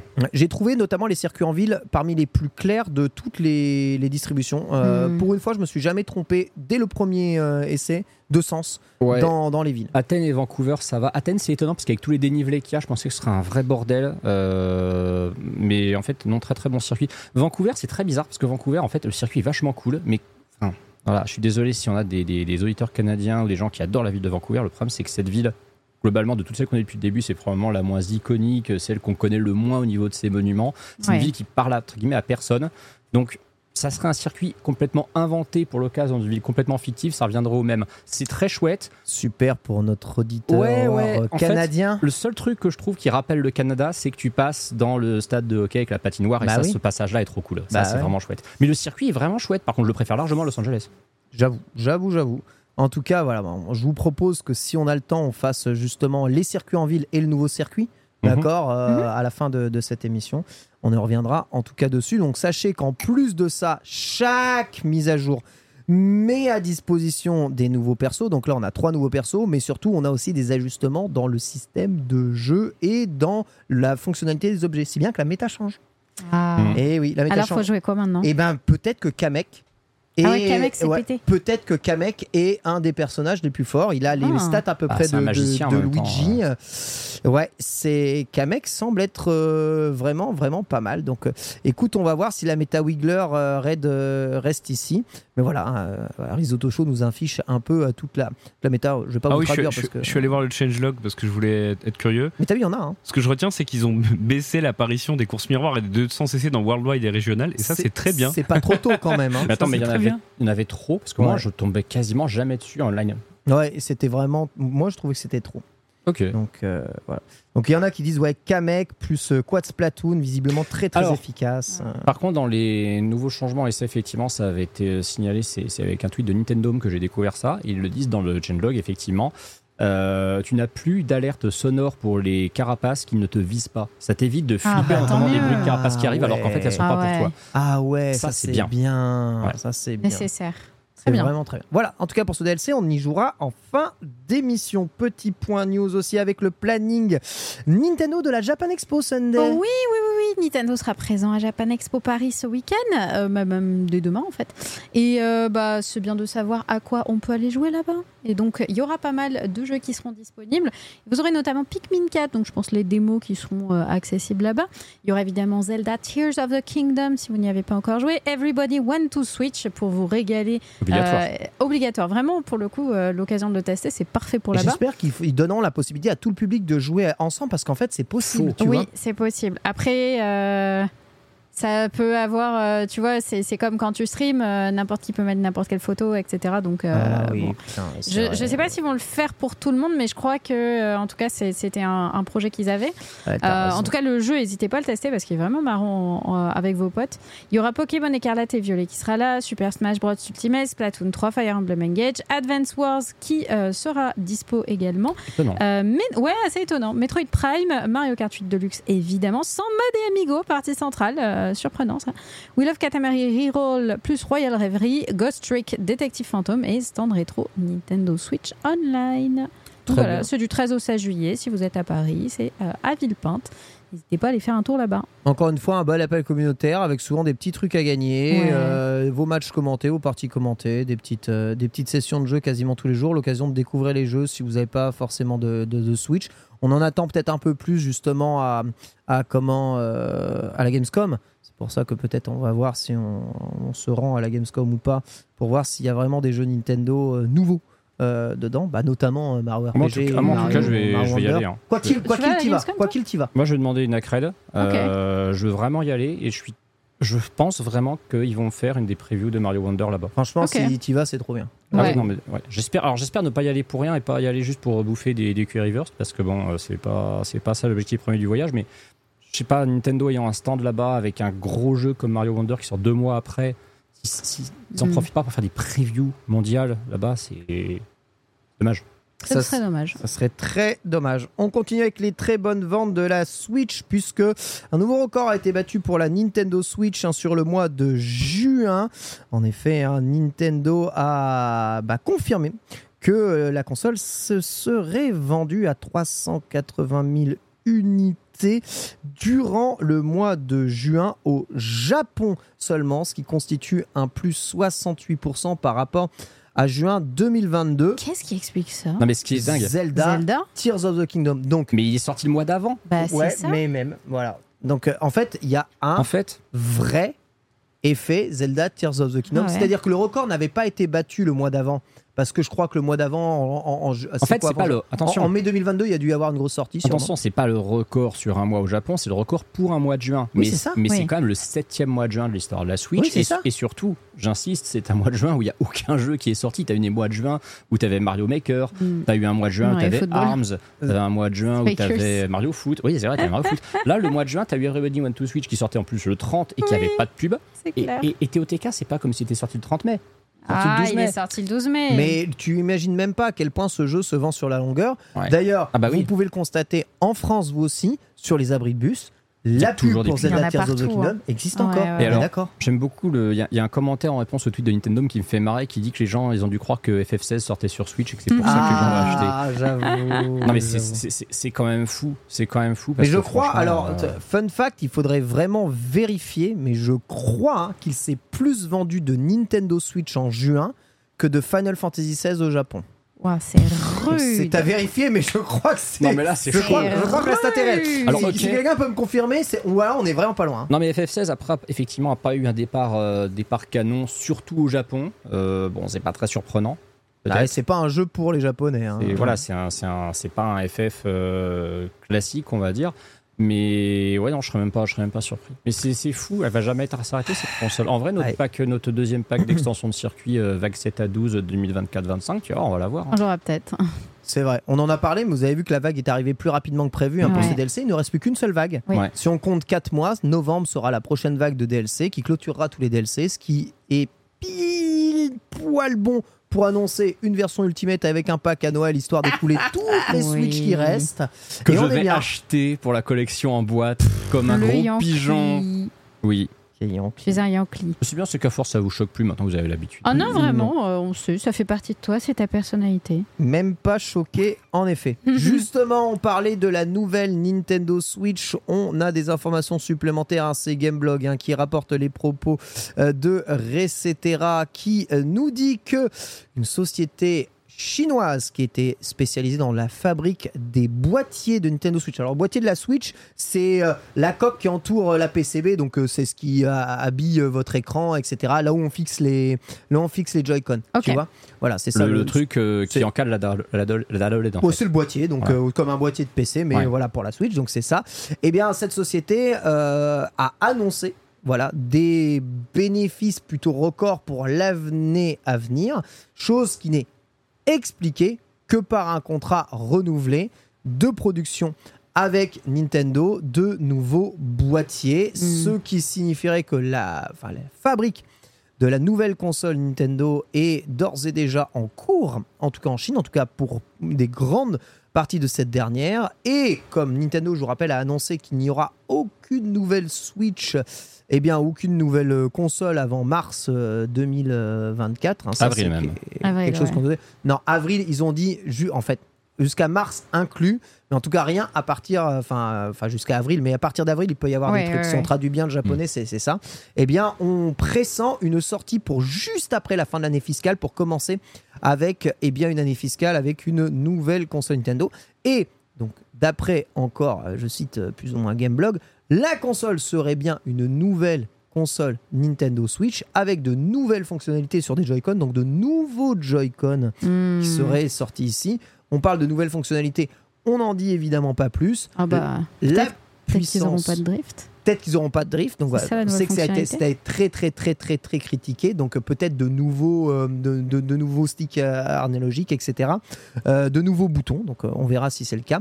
Et une sortie prévue pour avril 2024 avec, eh bien, euh, voilà, on, on a dit, hein, puisque c'est Bobby Kotick qui a vendu la mèche, globalement la puissance euh, équivalente d'une PS4 euh, One à l'intérieur. Euh, ça se précise trop entre les dev kits que l'on a retrouvés en Espagne euh, et, euh, eh bien euh, les, les, comment, les, les distributions prévues déjà brandées pour avril des fabricants. Nintendo peut plus trop se cacher là. ça Oui, on, enfin, on s'en doutait déjà beaucoup, mais là, ça ne fait que, que rajouter du, grain, du grain au moulin. Je crois que c'est ça, de l'eau Ouais, moulin. de euh, l'eau je sais au plus. moulin, ouais. Sais plus comment est l'expression, mais en tout cas, bon, ça corrobore un peu avec les théories qu'on avait sur ça. Euh, moi, je- j'y crois toujours. hein. Et Ouais, puis, pour- plus, pour toi, plus il y a d'éléments, plus ça parle. Bonne date, trop tard, trop tôt. Non, bien, bonne date, tu vois. Bonne date. Bonne date. euh, Après, euh, c'est le seul truc, c'est qu'on va peut-être se faire un peu chier jusqu'à jusqu'à cette date-là, parce qu'il y a Mario Wonder et puis euh, bah après. Ouais, c'est en janvier. En janvier, il y a le jeu Pitch. Ou en tout Ouais, cas, il y a sur- le sait jeu quand il est. Peach. Il est en 2024. Non, il est 2024, hein, donc pour moi, ce sera pas un jeu euh, qui vont sortir sur Switch comme ça. C'est un, un- un nouveau, euh, à mon avis. Ouais. hein, je Alors, pense. il me semble que dans le Nintendo Direct, Ils ont euh, spécifié que ils ont c'était sur spécifié Switch. que le remake de Luigi Mansion 2 et le jeu Peach qui n'a pas de sur nom Ok. seraient les jeux Donc, Switch. il ouais. serait au début, peut-être Ouais. euh, janvier et tout. Moi, c'est Bon. c'est- c'est des jeux de janvier-février, moi. Ok, ouais, je sais pas. Peut-être. Je pense qu'on va se faire chier quand même. Tu penses qu'on va se faire chier? Ouais. On verra, hein, parce que entre, entre le- la liste complète de, de Mario Kart, le DLC Pokémon, euh, le nouveau Mario Wonder, euh, Mario RPG, euh, WarioWare, euh, Détective Pikachu 2. Détective Ah, Pikachu 2. Détective Pikachu 2, Eh oui. Ouais. trop bien. Je sais Ouais. que tu détestes déjà ce jeu, Can, mais je te rassure. Non, je le déteste pas, c'est juste que. Si t'as dit qu'il était moche. Bah, j'ai dit, bah, c'est vrai déjà. Bah oui, Et ensuite, euh, un fait. et ensuite Enfin. je, je trouve juste le jeu insignifiant en fait. Oh non, non, mais c'est vrai, je, je trouve le jeu. Comment euh, ça bah, C'est tellement moins moche que Pokémon Scarlet. en fait. Non, t'exagères. Non, c'est pas vrai. C'est pas moins moche que regarde, Scarlet, les- c'est les- très les très po- laid. Les Pokémon retournent dans leur, euh, dans, dans leur bah, malheur, c'est-à-dire qu'ils ne sont pas texturés Ouais. et les yeux sont plats et euh, les, les comment les tout, toute leur peau est plate. En fait, Scarlet Violet, vous vous rendez pas compte, tous les Pokémon sont texturés et ils ont du relief sur l'ensemble de leurs yeux, de leur bouche, euh, etc. C'est pas des JPEG. Là, le seul qui a du relief et qui a une Pikachu. profondeur du regard, c'est Pikachu. Ouais. Tous les autres, c'est plat. Vous regardez n'importe quel autre Pokémon à part Pikachu, les yeux sont tout plats, c'est des JPEG collés sur des, sur des mèches. Donc, euh, non, c'est ça que je dis qu'il est moins beau. Alors, peut-être vous préférez la direction artistique, mais je vous assure qu'en termes de, Non, non, non. en termes de, de développement, Ah non, parce c'est- que- c'est pas ça. Qu'est-ce que c'est moche. Non, parce que la DA, la- on rappellera, la DA de Scarlet, elle est ouf. C'est un jeu laid, mais avec une DA fabuleuse. Tout à Mm. fait. Tout à C'est triste. C'est c'est- c'est- moi, c'est le plus grand regret que j'ai, c'est que ce jeu, vraiment, il a une promesse artistique de gueudin, mais il est fait par une équipe à qui on donne pas les moyens de rendre le truc joli. Ouais. C'est trop triste. Les FPS sont en option apparemment sur ce jeu. hein. Ouais, c'est ça. Euh, C'est vrai que. Quand je vois Mewtwo avec les yeux qui sont encore des JPEG collés Oh sur lui, là ça là me là. fait de toute façon toujours un peu mal. Par contre, Pikachu est ultra bien fait. Les animations sont. Ils ont mis la max. exagère un peu. Ils ont, ils ont la- mis la max sur ultra Pikachu. bien fait. Il est, il est cool. Il pourrait être encore mieux. Ouais, il a un regard, il dégage quelque chose. Tu vois, ses expressions, Mm. c'est tout. Il est ultra. euh, c'est un personnage, quoi. Tu vois oui, ce que je veux bah dire après c'est le doublage aussi qui fait, pas- qui fait pour énormément. hein. Ouais. Mais bon, il a des expressions. Il regarde pas dans le vide comme un Pikachu classique. C'est vrai. Donc ça, ce sera pour après. Voilà, en tout cas pour les news euh, concernant la Nintendo euh, Switch. Euh, petite news rapide hein, concernant Dragon Quest Monsters 3. On le, la tient de notre très cher ami Nintendo qui nous dit voilà avec nous met en face un petit trade hein, euh, sur Dragon Quest Monster, le prince des ombres, alias Dragon Quest Monsters 3. Donc voilà, vous jouerez Psaro, euh, tout à fait, hein, qui a été maudit par son père, un maître du royaume des monstres de Nadiria. Donc si vous connaissez un peu le lore de Dragon Quest 4, vous saurez à peu près vous y retrouver. Et, euh, eh bien voilà, il rappelle dans ce trade un peu eh bien tous euh, les tenants et les aboutissants euh, des personnages, d'où ils viennent, etc. euh, à quoi s'attendre dans le jeu. Je rappelle que Dragon Quest Monsters est le jeu de décembre hein, de Nintendo. Donc lui aussi. euh, enfin, moi j'adore la série Dragon Quest Monsters. Tu, tu l'attends celui-là? Ouais, après, je dois bien t'avouer que c'est super bizarre parce que autant Dragon Quest Treasures euh, sur Switch, je pardonnais un peu que le jeu soit, euh, on va dire, pas non plus ouf techniquement parce que vraiment c'est un petit jeu euh, DLC. Le Monsters, là, c'est la série principale Dragon Mhm. Quest Monsters. Et lui, c'est vrai qu'il est pas beau. Et je le, bah, il est Ouais, comme, il non, est comme. Treasures en fait. Ouais. En fait, il est exactement comme Treasures. Moi, j'ai fait Treasures à, à- j'ai totalement terminé. J'ai presque fait à 100%. J'adore ce jeu. Euh, ça a vraiment été mon, mon- j'avais dit mon ma petite sucrerie Dragon Quest Treasures, tu vois. Et euh, bah là, le, le jeu dégage pas grand chose, donc euh, bah, ça me rend un peu, ça me rend un peu triste, mais j'ai toujours hâte de le faire. hein. C'est Oui, pas que des voir, graphismes hein, le jeu. Oui, c'est ça. C'est pas que des graphismes. J'adore. Le système a l'air intéressant, mais bon, euh, bon, il y a un moment. euh, J'espère qu'ils feront, euh, qu'ils feront un peu, un peu mieux graphiquement parce que c'est pas, c'est pas Game Freak quand même. euh, Square Enix. euh, je comprends pas pourquoi les projets Switch à chaque fois ils sont, bah, ils sont moins peaufinés, moins finis. Ouais, c'est dommage. Bon, je, je trouve aussi. Euh, Antistar, petite nouvelle vidéo de Pikmin. Euh, ouais, parce que donc on avait, on s'était dit qu'on aurait peut-être un Pikmin direct, puis finalement on a eu un Nintendo direct à la place, C'est qui nous vrai. a fait un bon trailer, Mhm. il nous a annoncé une démo. Euh, Nintendo continue quand même de considérer que Pikmin c'est son jeu de l'été. Hein. Voilà, Salutations, j'ai le dossier. Euh, mais surtout, ils nous expliquent vraiment Pikmin comment ça fonctionne. Ils ont fait une grosse vidéo. En gros, c'est à destination des gens qui, euh, N'ont jamais joué. plus ou moins, n'ont jamais joué à Pikmin. Effectivement, c'est vraiment pour comprendre le, comprendre le fonctionnement, tout ça. Et mais c'est très bien, c'est très bien parce que je pense que Pikmin effectivement est une licence qui est toujours pas assez connue, alors que pourtant c'est vraiment une licence extrêmement Nintendo dans l'âme, je trouve.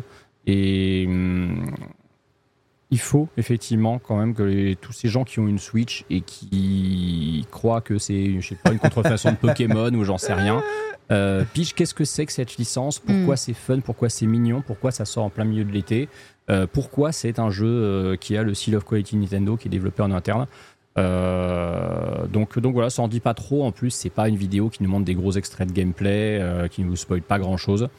Et, et c'est une bonne piqûre de rappel à 10 jours quasiment de la sortie du jeu, parce qu'il sort le, bah là, le Il 21. sort euh, passe euh, vendredi, mais le vendredi, Vendredi suivant. suivant. Voilà, c'est ça, le, le vendredi 21. T'as t'as écouté ma preview de la démo Antistar ou pas? Alors justement, non, on n'a pas eu l'occasion d'échanger dessus. Moi, j'ai trouvé cette démo super chouette et je trouve qu'elle est hyper généreuse. Et toi, t'en as pensé quoi? J'ai trouvé cette démo super chouette et je trouve qu'elle est hyper généreuse. Attends, t'es en train de dire que toi et moi, on est d'accord sur un truc Non, impossible. C'est Sun- une division par zéro, attends, les gars. Il va se passer quelque chose de grave. Sunday, qu'as-tu pensé, toi, de cette démo Je ne l'ai pas faite. Ah bon Non, je l'ai pas je peux faite. même pas arbitrer. Mais dans quel temps j'ai le temps Excusez-moi, les gars. euh, Sache- J'ai pas vu mon appart depuis mille ans, moi. Je, je- C'est vrai, c'est C'était vrai. un peu compliqué hein, en ce moment.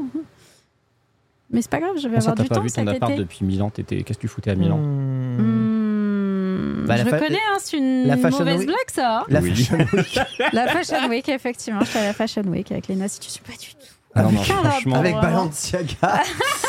Incroyable. Aucun rapport. Mais euh, non, oui, moi eh je, ben, je je, ferai le jeu complet. euh, je t'invite. Alors, euh, tu peux faire la démo, c'est le Ah, début. je- C'est sau- je c'est ne- sauvegarde. hein. Je ne veux même pas faire euh, la démo direct parce que moi je veux le streamer le jeu. Donc je vais faire Ah. euh, Day One, le début, et je vais pas faire la démo. Et sin- sincèrement, quand j'ai fait cette démo, je me suis dit, et j'en ai parlé dans Nintendo hier, que c'est probablement la surprise de l'année Nintendo. Mm. C'est-à-dire Ah, un jeu auquel je n'attendais rien du tout et qui semble être juste vraiment bien et ultra généreux. Rizzo, t'as pu faire le jeu ou pas? Décalage Hop, Rizzo ouais, bonjour. Ouais, surprise. Euh, j'avais fait j'avais fait Pikmin 3 sur Wii U En, en multi ou seul? Euh, en solo. En solo, d'accord. Parce que je crois que c'était un délire, tu te rappelles, il y a eu des programmes ambassadeurs et des Oui, trucs un peu bizarres sur la. Wii U. Ouais. Et donc je l'avais récupéré gratuitement. Donc, Trop bien. euh, je, je connaissais pas du tout la licence, enfin si je connaissais le nom, mais ça m'avait jamais Comme moi. euh, intéressé au point à ce que je l'achète. Ouais. Et, euh, et j'ai testé vite fait aussi la, la 4, euh, enfin la démo du 4, et Ouais. ça avait l'air bien sympa, ouais. Trop bien. Juste euh, beaucoup de blabla, quoi. Et, Ouais, ça parle un peu au début. et voilà. Mais il te retire pas ce temps de blabla dans le temps de jeu, tu vois. C'est ça, Non. qui, est- c'est Ouais. ça qui. T'as- Le temps de jeu, tu peux quand même profiter. Oui, c'est vrai. Euh, voilà. Donc euh, c'est. Moi, j'attends de voir, mais je, je pense que si, si le reste est encore plus génial que En le- fait- la première zone, je pense Mm. que ça va être euh, c'est 18 sur 20 assuré. hein. En fait, le seul défaut du blabla que tu as dans la démo, et je me dis qu'ils l'enlèveront peut-être dans le jeu final, c'est que c'est un blabla qui est principalement là pour les gens qui n'ont jamais joué à Pikmin. C'est vrai. Et ils auraient pu mettre une option au début. euh, J'ai déjà joué à. Alors, il pourrait te dire à Pikmin euh, 3 Deluxe ou à Pikmin 1 plus 2 ou un truc comme ça, juste pour te rappeler qu'ils existent. Yes. Euh, ou non, je découvre Pikmin. Et là, en fonction, ils adaptent la quantité de dialogue qu'il y a parce que c'est vrai que euh, le jeu. Alors, je dis pas qu'il t'abreuve de tutoriel parce que concrètement, ça va, il te dit juste ce qu'il faut. Mais il t'en dit beaucoup pour t'assurer que tu as tout bien compris. Il te reprend de temps en temps par la main pour te dire euh, T'es sûr que t'as bien fait tel ou tel Ouais. truc et tout. Et à un moment, t'as envie de lui dire Je connais Pikmin, c'est le 4, c'est bon, laisse-moi jouer. C'est le seul truc. Ouais, mais je pense que c'est un, un jeu justement qui est vraiment destiné aux gens qui ne connaissent pas ou qui sont jamais rentrés dans cet univers. hein. Après, C'est- moi, le positionnement, il est très clair là-dessus. Franchement, j'ai fait le 3, j'ai quand même eu besoin de quelques trucs du tuto. Parce que comment utiliser le chien pour. Parce que le chien, il transporte tous les Pikmin en même temps. Et en fait, tu as une histoire de, de micro-macro-gestion des Pikmin où tu peux, euh, à un moment, les appeler à distance, les faire revenir dans, dans des trucs, changer ta côté de base. Moi, j'avais quand même besoin de certains trucs parce qu'en fait, le Mhm. chien, il, te, il permet de, de foncer sur des objets. Ça te permet de débloquer certaines zones, de débloquer Mhm. certains objets inaccessibles. Donc, bon, euh, le tuto est pas totalement in- euh, inintéressant. La- la- le test de Pikmin, ce sera dans le dernier épisode de la saison, je vous rappelle, le 26 juillet prochain. On enchaîne Antistar avec la preview de Blasphemous 2. Tu as pu euh, jouer Ouais. Au jeu. Exactement, tout à fait. Euh, j'ai été, euh, été invité par l'éditeur euh, du jeu euh, Team 17 à tester euh, Blasphemous 2 pendant une heure. Oh, Qu'est-ce que c'est beau Euh, C'était littéralement. Alors, tu dis que c'est très beau. Attention, ce qu'on voit, c'est la version PC. Cela dit, la version Switch, pour avoir fait Blasphemous 1 sur Switch, ça fera quasiment du même niveau. Ça sera aussi fluide. Ça sera juste un tout petit choix moins euh, détaillé. Là, c'est moi où il y a un 2x Sai euh, comment filtre dessus? Alors, Ils sont où les pixels là? Le truc, c'est que les pixels sont un peu moins présents sur la version PC qu'ils l'étaient sur, euh, sur la version Switch, effectivement. ah bah Moi, je préfère quand il y a Mais- des pixels. Oui, bah, hein. tu les auras sur la version Switch, rassure-toi. Très bien. Euh, si vous n'avez pas joué à Blasphemous, que vous ne savez pas ce que c'est que ce jeu, d'où il a une suite, qu'est-ce que c'est qu'un 2 pour ce jeu dont je n'ai jamais entendu parler, euh, vous connaissez Hollow Knight, vous connaissez Et ben Ouais. Blasphemous, le 1 est sorti après l'annonce de Silksong, et le 2 sort avant qu'on ait une date pour Silksong. voilà, je vous résume le truc. Vous allez me dire, ouais, ok, c'est cool, c'est quoi le C'est un rapport avec Hollow Knight Metroidvania encore. C'est un Metroidvania, voilà. Est-ce qu'on refait le débat sur qu'est-ce qu'un Metroidvania? Non, c'est bon. Mais Voilà, on a c'est vu que c'est un jeu de plateforme. Exactement, tais-toi. Euh, c'est donc, c'est moi, c'est un jeu, le Blasphemous 1, qu'on m'avait énormément recommandé après que j'ai eu un gros crush sur le Knight. Et effectivement, c'est un jeu qui s'en rapproche beaucoup. C'est une structure Metroidvania, donc comme ce qu'on a effectivement dans, le Knight. C'est un jeu avec donc une map euh, labyrinthique. C'est en 2D avec des mécaniques effectivement de plateforme action où on incarne un personnage qui est un pénitent dans une euh, espèce de de- d'Espagne euh, de l'époque de l'Inquisition. C'est un jeu au contenu très religieux. Ce n'est pas du tout un jeu qui fait du prosélytisme. Bien au contraire, si vous êtes catholique fervent pratiquant, vous allez détester ce jeu Ah ouais parce que Ah ouais ah disons qu'il est Ah, mais quel dommage. Dis- Moi qui suis totalement dans la cible. ah oui, toi c'est vrai, oui. euh, bah en même temps, c'est vrai que tu as animé une messe pendant 4 ans, tu m'étonnes. je, Mais, suis, euh, euh, je suis Touché. N-sex euh, pratiquant. Mais Blasphemous, c'était un jeu euh, qui, quand il est sorti déjà en 2019, était un jeu qui a eu une très bonne réception, euh, mais il y avait plein de petits défauts de gameplay à gauche à droite et la team qui bossait dessus, donc euh, The Game Kitchen, c'est des Espagnols, Ouais. avait été ultra active. Le jeu était blindé Ouais. de patchs, il avait sans arrêt des petites améliorations de gameplay, ce qui fait que quand on y jouait 2-3 ans après, on se disait, ben en fait, je comprends même pas les critiques à la sortie, le jeu est bien mieux que ce que les gens disaient. C'est moins dark que le premier Alors, ça reste quand même assez dark euh, par pas mal d'endroits, mais c'est pas un jeu avec que des souterrains Oui, ou des ça. intérieurs sombres. C'est Ouais. un jeu, t'as quand même pas mal de trucs à l'extérieur. C'est quand même plus coloré, effectivement, un petit peu. Mais surtout, c'est au niveau des ajouts de gameplay que ce jeu est très intéressant. Euh, parce qu'en fait, il y a tout un tas de micro-mécaniques de gameplay qui pouvaient manquer dans le premier, qui ont pratiquement tout été rajoutées. Euh, et surtout, bah, dès en fait le, le- le tout début, il y a quelque chose moi qui m'a beaucoup plu, c'est que euh, on te met face à trois armes différentes, donc t'as- qui seront tes, comment dire, qui seront ton arme principale, et on te laisse en fait les utiliser sur une espèce d'épouvantail pour t'entraîner Pour avec et voir, savoir euh, ce qui te plaît le plus. pour voir avec laquelle tu es le plus à l'aise. Ok. Donc tu as une espèce de masse qui est lourde, qui forcément fait de gros dégâts, mais qui est longue à comment dire à utiliser, Ça, c'est ce que lente. je vais, je, vais, je vais jouer à ça. Voilà, tu as deux petites épées qui te permettent d'être ultra vivace, ultra nerveux. euh, pour un jeu qui, je trouve, est effectivement en plus plus nerveux que le 1. Euh, Les images qu'on voit là, enfin pour tous ceux qui regardent la vidéo, c'est toi qui joues? Alors, non, c'est pas moi qui joue, c'est du b-roll qui nous a été fourni par le l'éditeur. Ok. Ça, ça explique pas mal de Ça choses. explique pourquoi il joue bien, ouais, c'est ça. Non, j'ai pas dit ça. Ah, j'ai pas dit ça. il est piquant. J'ai Eh, pas j'- dit ça. eh, eh, J'ai eu qu'un seul game over en une heure de. de voilà. Et euh, en même temps, j'ai pas dit ça. Mais euh, et je- du coup, je sais plus ce que je disais. Ouais, donc et une troisième qui est une arme effectivement à plus à plus longue portée. Ça te permet donc de tester. Ce qui est bien, c'est que le jeu te laisse plein de mystères. C'est un de ces jeux avec un lore, tu sais, assez cryptique, euh, où tu te demandes régulièrement qu'est-ce que tu fous là, où tu te dis tel PNJ que j'ai croisé, mais qui il est vraiment, euh, où tu as plein de questions comme ça qui sont un peu sans réponse. Dès le début, on te dit euh, vous avez choisi cette arme-là, euh, mais c'est pas grave. euh, Peut-être que le miracle vous permettra d'accéder aux autres plus tard. Ah, il te laisse voilà, supposer merci. que voilà. Autre chose, c'est un jeu, donc comme pratiquement tous ces Metroidvania, Trop stylé. où tu as un système, donc tu as deux barres, tu as une jauge d'énergie et une jauge d'une espèce de mana que tu reconstitues en battant les ennemis, qui évidemment Ouais. te sert à utiliser notamment tout un tas de pouvoirs. Oh, t'as un pari et tout. Tu as un système de pari, évidemment. Tu as ces fameux charmes qui sont similaires à ceux qu'on avait dans le Night. Ils s'appellent pas des charmes dans Blasphemous, je sais Putain, pas mais ça leur nom. bouge bien, il a l'air bien le jeu. hein. Il est très très dynamique. C'est vraiment plaisant manette en main. C'est un, un bonheur. C'est très joli aussi. En termes de DA, c'est très détaillé. Euh, Il y a vraiment un gros boulot artistique euh, qui a été fait dessus. C'est le même compositeur que le premier jeu, euh, Carlos Viola, ok. qui avait fait un taf génial. Donc le son est trop bien aussi. C'est- c'est- en fait, c'est très con, mais je suis ressorti de cette preview en me disant est-ce qu'il y a un truc que j'ai pas aimé Est-ce qu'il y a un truc dans cette preview qui m'a déplu? Je pense que vraiment, à moins d'être allergique à la direction artistique du jeu ou justement au fait que je vois bah, un jeu 2D, euh, franchement, Comme y a Sunday, quoi. ah, voilà. Bah, moi, je suis pas la cible. Hein. Je suis Ah désolée, ouais, voilà, t'aimes mais pas du tout. vraiment. Même, euh, même ça, là, en plus, c'est non, non, non, c'est la religion et tout. euh. Bah justement, Justement, c'est trop euh, dark. O- Osef, Osef total déjà. Non, et puis euh, même moi, le- les jeux en 2D comme ça, de, de cette façon, c'est vraiment un style auquel je suis hermétique. Donc euh, je, je reconnais ses qualités. J'aime beaucoup euh, les, les décors et tout. Je les trouve très sympas.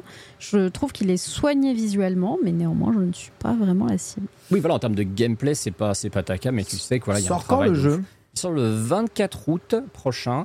euh, et vraiment, vraiment pour le coup, tu vois, t'as des, t'as des fois, tu joues à un jeu que t'as bien kiffé, tu te dis, j'ai hâte qu'il y ait une suite euh, Mm. qui soit un peu plus dense, qui rajoute des features de gameplay sans trahir ses fondamentaux, juste parce qu'en fait, on a envie de, entre guillemets de rejouer au même jeu en plus. Ouais, ouais, ouais. Ex- exactement, tu vois. abouti. Exactement ce que les gens ne pensaient pas qu'ils voulaient de Tears of the Kingdom finalement. Ouais. Et Blasphemous 2, c'est- c'est c'est complètement ça. Euh, je ne vois absolument pas comment ce jeu pourrait euh, nous, nous décevoir, franchement. Eh ben C'est- écoute, euh, bah voilà, bah t'écoutes. C'est super propre. Littéralement tout est dit. Merci hein, en tout cas. L'agence nous a permis de pouvoir pré-shot et pré-tester ce jeu, entre autres hein, d'ailleurs. Ça nous arrive de plus en plus souvent, ça fait plaisir. Ça nous permet de vous faire un petit retour. Alors ce sont des jeux en plus. Vous pouvez écouter les Nintendo même si vous n'êtes pas fan de Nintendo parce que euh, ce sont des jeux qui sont pas forcément tous prévus sur, euh, sur. Switch. Railcode il sort ailleurs ou pas? Euh, Il est sur Steam, je crois. Il est sur Steam. peut-être sur Steam, Ouais, je suis pas sûre. Il est sûrement sur Steam donc euh, voilà. Mais c'est mieux sur Switch. Pour Raincode, c'est mieux sur Switch. Ouais. Le- Ouais. Ce genre de jeu euh, très long comme ça, tu joues dans ton lit, t'es bien. Moi, Blasphemous, les gens diront facilement que c'est mieux sur PC, mais en fait, moi, je vais. Si j'ai à choisir, je joue sur Switch. En fait, c'est mieux. le- Non, c'est mieux sur Asus ROG Ally, quoi. C'est Oui, ça mais si t'es branché. Voilà, Ouais. c'est ça. Donc c'est nul. Ouais, C'est c'est mieux ça. sur Steam Deck aussi, y ait- Ouais, à ce moment-là, on peut jouer à Raincoat sur Steam Deck aussi. hein. Bon, franchement, ouais, la- super. Bah, jouer sur Switch. la- voilà, ça c'est une vraie Nintendo. mais on parle de Steam mais Deck. ça, Donc- c'est, c'est- ça a pas de batterie, ça tient pas. Voilà, la Switch c'est mieux que le C'est Steam Deck. lourd, En- en c'est fait, pas pour- ergo. Les petits jeux indés, ça marche. ça- Il y a moyen que tu tiennes 3-4 heures quand même. Ouais, super, 3-4 heures. Rendez-moi Ouais. ma Switch. Ouais, j'a- j'avoue que j'avoue que j'ai 8 heures d'autonomie sur Final Fantasy VI que j'ai terminé euh, hier. Euh, Final Fantasy VI, il a fait l'aller et, et le retour en train euh, Clermont-Ferrand-Paris sans, beau, que la, sans que la batterie euh, ne meure. quoi. Impressionnant. incroyable. hein. Tu, Ouais. tu- tu sais que moi, il y a un jeu 3D qui m'a surpris sur son, sa petite consommation de batterie, c'était Arceus. Ah oui, c'est Ah des ouais. bis- ouais, moi ça m'a pas surpris trop. Arceus, hein, ça m'avait vraiment étonné. Quand j'étais à Berlin la dernière, j'avais fait deux fois 4 heures de train et j'avais réussi à faire deux fois 4 heures de train en jouant Arceus en mode avion. Ouais, bah ça m'étonne pas. Ça m'étonne pas du tout. Non, c'est pas de la mauvaise foi, c'est vrai. Les jeux indés, euh, souvent, euh, utilisent moins d'énergie euh, Mhm. voilà, que, que les jeux. Euh, que les jeux 3D euh, temps réel, euh, bah, c'est normal, c'est tout. De là à dire que Arceus est un jeu indé euh, et qu'il ressemble à un jeu avec les moyens d'un jeu Un peu, hein, d'une certaine façon. J'avoue que pour Arceus, c'est un peu plus bizarre, mais bon, c'est la vie.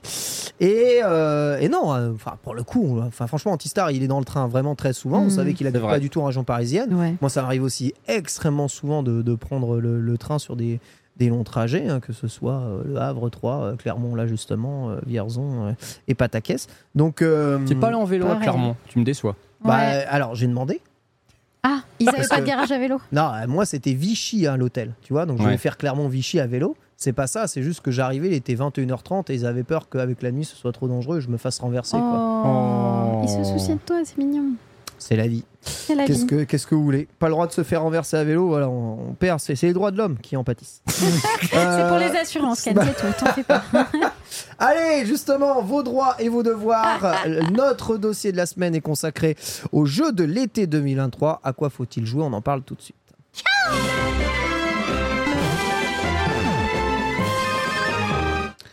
Une grande question qui sera posée dans la FAQ d'ailleurs, auquel on pourrait limite un peu répondre, c'est c'est quoi un jeu de l'été? On voit un peu ce que c'est un clip de l'été, c'est globalement une chanson nulle, très généralement espagnole. J'allais dire c'est Mais- Donadonna. Et puis il a dit c'est un truc nul, donc je me suis dit bah non, je vais pas dire ça quand Ah même. non, mais j'ai traditionnellement espagnol. Mais euh, voilà, un jeu de l'été, c'est pas forcément des jeux très nuls, mais ce sont des jeux euh, bah, qui semblent être adaptés à ce que vous faites globalement de vos étés, hein, que vous preniez des vacances ou que vous preniez pas des vacances. J'en profitais du coup pour répondre un peu à la question qui était un peu la question euh, posée par, par LuxPix dans les FAQ, c'est quoi pour vous un jeu de l'été Sunday Un jeu de l'été, moi je, crois que je me retrouve dans, un peu dans ta définition euh, de ce que j'ai vu. Jeu de l'été, c'est un jeu euh, qui va me prendre du temps. Dans le sens où j'ai beaucoup plus de temps libre l'été parce que euh, bah, il y a moins de boulot, on prend des vacances, on a du temps un peu off, etc. Et euh, sur le reste de l'année, c'est toujours, on est toujours à courir après le temps dans tous les sens. Là, euh, on a plus le temps de se poser et euh, de faire, de faire des jeux qui, qui prennent plusieurs centaines d'heures. Il y a aussi la méta, euh, on voyage aussi pour aller d'un point A à un point B, Eh on oui. prend le train, on prend l'avion, etc. Trop bien la Switch. Euh, du coup. La Switch absolument parfaite et, euh, et sur ça euh, moi j'ai- des jeux de voyage littéralement que Ah j'aime bien ouais j'aime bien faire ouais ouais ouais Ah, tu nous en parleras après. C'est quoi. Antistar pour toi un jeu de l'été? Ah bah c'est pas c'est clairement pas ce que ce que j'ai répondu. En fait, j'ai répondu à côté de la plaque parce que j'avais pas du tout compris ça Non, c'est super Ah. intéressant ce que tu as répondu. Moi, j'aime beaucoup. En fait, moi j'ai vraiment Toi, pensé t'as as dit c'est quoi les jeux qui arrivent cet été auxquels Oui. vous allez jouer Oui, Ouais, moi c'est comme ça. ça que j'ai compris le dossier. Non, en Ce qui veut dire que toi, qui est l'été ou pas l'été, tu joues à ce qui sort, toi, en fait. c'est vrai Ouais. Bah voilà, mais ouais, c'est mais moi je passe ma vie à jouer à des jeux vidéo, donc Mais euh, c'est voilà. mais c'est trop bien, mais c'est pas grave. Bon, en euh, vrai, je suis pas le seul. Je pense qu'on a beaucoup de viewers et d'auditeurs qui sont comme ça. Oui, évidemment, évidemment. Donc euh, c'est c'est très méta. Donc pour moi aussi, été, ça implique les vacances, ça implique du temps pour jouer, ça implique pouvoir faire des jeux longs. Jamais, quasiment jamais, je me lance dans des jeux longs euh, euh, en dehors des, des vacances. Vous le savez, j'ai toujours pas terminé Octopus Traveler 2. Un peu- bah Moi franchement, pas eu pas eu le temps en fait. euh, Moi non plus je me jeu- disais que je le ferais bien pendant les vacances justement Bah ouais, le jeu est trop long, les vacances peuvent offrir ça. J'ai toujours pas terminé Xenoblade Chronicle 2. J'ai même pas lancé le Wow. 3. tu Mais vois. attends, mais on parle d'un jeu qui est sorti en décembre 2017. Mais c'est pas grave. commencé il prend pas beaucoup de vacances euh. C'est franchement, ouais. Ah ouais. J'ai pas, j'ai pas eu le temps de lancer. Et vraiment, c'est pas le temps. C'est vrai- c'est vrai que je suis pas en train de pas jouer, tu vois. Et bizarrement, bah, j'ai terminé euh, tous les Final Fantasy Pixel Remaster. Donc pour moi, l'été, c'est- vraiment pensé pour les jeux longs. Et il y a qu'un type de jeu qui est pas, en tout cas relativement pas euh, long, qui est pensé, je trouve, pour l'été. Donc moi, je vous ai fait une petite sélection des jeux dont je pense que vous pouvez vous lancer cet été vraiment à cœur perdu. L'été, c'est aussi, alors bon, je vais vous parler de mes étés, euh, c'est vraiment terrible. Quand j'avais des vacances, peu- peut-être les dernières vacances, j'ai pas pris beaucoup de vacances euh, réelles euh, dans ma vie. Alors, C'est c'est réservé aux riches les vacances. Une des dernières vacances. Et aux gens qui ont un contrat à durée déterminée ou indéterminée. Oui, Bah, c'est donc ça, pas nous. aux indépendants. c'est Ah, moi, ma maman, elle avait pas les moyens de nous emmener en vacances à partir du moment où le daron il s'est barré. Donc, euh, globalement, euh, de mes, euh, de mes 12 ans à mes ouais, euh, 18 ans, euh, on n'a jamais eu de vacances. Donc, les vacances c'était passé chez nous et on avait un jeu PlayStation. Et puis, euh, voilà, Nick. Et c'était bien, hein, moi je kiffais mes vacances. Ouais. hein. C'est terrible ce que tu racontes. J'ai- envie que Sunday nous raconte des anecdotes de vacances qui sont plus positives que ça pour contrebalancer. Euh, bah, moi, mes parents, ils partaient en vacances, mais moi, ça me faisait chier de partir parce que je voulais rester à jouer chez moi. Non, moi j'ai développé ce syndrome-là. grosse gameuse, moi, désolée. En fait, on a facilité la vie de ma mère aussi, exactement comme Sunday. En mode, en fait, ça m'ennuie, maman, de partir en vacances, je veux Bah pas. et, c'est du, et du coup, la seule fois où je suis parti en vacances, on a, enfin, elle avait loué un Pierre et Vacances, et c'était juste après ma terminale pour fêter mon bac. Donc elle s'est dit, on va s'offrir des vacances pour fêter mon bac. Et je voulais pas y aller, vraiment un sale, un sale gamin. Qu'on est arrivé à Pierre et Vacances, et à Pierre et Vacances, qu'est-ce que j'ai fait? Bah, J'en ai profité pour travailler le programme de prépa dans Mm. laquelle j'allais rentrer avant. Donc j'en ai profité pour apprendre des choses. Et pour moi, les vacances, c'est donc un bon moyen d'apprendre de nouvelles choses ou de découvrir de nouvelles trucs. Oh, cette transition C'est Hmm. pourquoi, évidemment, je vous invite à vous lancer très fortement dans des jeux tels que Final Fantasy Pixel Remaster durant les vacances. Achetez le pack et si vous n'avez jamais fait un Final Fantasy de votre vie, découvrez ce qu'est Final Fantasy avec cette collection. C'est tout simplement ce qu'il y a de plus proche et de plus moderne dans l'ADN de Final Fantasy. Mettez votre expérience en x4, mettez vos points de compétence en x4. Vous aurez juste pas à farmer, vous pourrez profiter à la fois de l'histoire, de l'ambiance, de la musique, des sprites extraordinaires et découvrir ce qu'est entre guillemets un. Alors j'allais dire les. les les, les Final Fantasy d'origine, j'aime pas l'expression vrai FF, faux FF, c'est pas un vrai, c'est l'origine de Final Mm. Fantasy et ce, que- ce qu'est l'ADN d'un Final Fantasy et ce qui fait qu'un Final Fantasy en tout cas est un Final Fantasy. J'ai terminé du coup Final Fantasy euh, 6 euh, Pixel Remaster là récemment et voilà c'est peut-être la troisième fois que je fais Final Fantasy 6 et j'ai toujours autant kiffé et j'ai même encore plus kiffé dans cette version euh, Pixel Remaster parce que c'est plus fluide parce qu'il y a moins de farm même si bon dans FF6 t'es obligé parce que tu dois level up tous les persos Euh, mais euh, c'est juste trop cool, tu vois. Et tous les jeux sont comme ça, tous les jeux sont du même acabit. Et ça vous permet vraiment de, ensuite de faire votre tier list, de briller après en société et de pas faire les mecs qui ont juste bourré carré euh, dans FF16 et ils croient c'est c'est c'est ça Final Fantasy. Ça dénonce, hein. C'est ça dénonce à mort. Donc voilà, profitez-en. Allez-y. C'est aussi l'occasion de faire des RPG longs. Donc je vous invite très très très gra- grandement à vous lancer dans Xenoblade Chronicle 3. Franchement, ce, ce jeu, tout le monde le dit, sonne des toits la première. Ouais. Il est trop bien. C'était mon jeu de l'été dernier, Bah, justement. voilà. Je suis partie en vacances euh, pendant quasiment euh, une semaine, deux semaines. Ouais. Euh, et vraiment, je l'ai dosé non-stop. C'est un jeu avec beaucoup d'heures de jeu, beaucoup de cinématiques, un jeu qui est vraiment extrêmement cool, dans lequel on se prend vraiment à l'histoire et je, je ne peux que vous le recommander. C'est parfait pour les vacances. Exactement, c'est très très long, donc justement, il Ouais. faudra bien, euh, faudra bien des vacances. Puis c'est mieux de pas casser dans le jeu, tu vois. Oui, ce serait dommage de se stopper dans l'histoire parce que vraiment il faut rester dedans. Euh, et surtout, il y a une chose, c'est qu'il faut ne pas avoir besoin de se lever le matin parce que des fois vous êtes coincé dans des boucles de cinématiques pendant très longtemps. Et Mais ça elles sont cool. Elles sont très cool, mais t'avais prévu de te coucher, tu sais, tu dis oh c'est bon, je finis cette quête et tout, j'en ai pas pour Ah. longtemps. T'avais prévu de te coucher maximum à minuit, à 2h30, t'es toujours dans ton lit avec ta Switch et t'es là. Je suis une merde, je vais me lever bien tard demain, mais comme tu peux te lever tard car tu es en vacances, eh bien tu apprécies. Moi, je trouve qu'il y a quand même un syndrome euh, un peu long pour rien, des fois, dans Xenoblade. hein. Euh, les déplacements, c'est un peu trop pour rien. euh, les combats, c'est un peu long pour rien. Mais, ça bon. en vaut la peine. Ouais, ça en vaut la Ça en peine. vaut la peine. Et surtout, le début du jeu est un peu lent. Je me souviens que j'avais un peu crisé au tout début du jeu quand tu as un seul personnage. J'étais un peu en mode oh, ça casse les couilles, c'est long et tout. Et, et en vrai, dès que tu commences à avancer, dès que tu as, tu as tout ton roster de personnages, alors là, le jeu devient hyper cool, hyper fluide et j'aime beaucoup. Et ce qui est très bien, c'est que c'est assez intemporel, hein, les Xenoblade. hein. Franchement, vous pouvez les faire n'importe quand, euh, ça marche euh, super bien. Comme c'est un style animé, euh, Ouais. voilà, c'est comme ton animé de l'été. Quelque part, ça marche cool. Et le dernier jeu, alors là, c'est purement un jeu dit de plage. Et c'est mon jeu de plage, même si je déteste la plage préférée. C'est euh, Picross. Voilà. Euh, Picross qui sort sa neuvième version, hein, les Picross de Jupiter, euh, dans sa version Picross S9. Voilà, Picross, c'est des grilles à remplir. Voilà, entre le Sudoku et je ne sais pas quoi, les, les- mots croisés, hein, si vous préférez. C'est vraiment un jeu d'une extrême simplicité sur le papier, mais qui va juste absorber votre, euh, votre temps, vous détendre. Il n'y a pas de gameplay à proprement parler difficile, il faut juste réfléchir, mais vous êtes guidé de Picross de plus en plus facile à plus en plus difficile. Il y a des aides en plus. Euh, une fois que vous remplissez une grille, ça fait toujours des petits dessins qui s'animent et tout. C'est mignon. Voilà, c'est Trop bien, vraiment. Picross. C'est trop cool, Picross. J'ai fait- découvert ça il y a pas longtemps grâce à toi et je trop trouve bien. ça trop bien. Bah ouais. Plutôt que de faire d'acheter un closer et puis de savoir euh, si euh, je ne sais pas qui s'est fait fait, s'est fait refaire euh, les pectoraux, eh bien vous pouvez euh, directement lancer Picross. Voilà, vous serez euh, moins Sylvain Trinel. C'est un peu les. Oh, là là là. Oh, le tacle à la gorge. Oh la gratuité. c'est un peu. euh, C'est même pas Sunday qui te l'a dit en plus. Oh oui, non, moi je, je frappe pas les gens déjà à terre.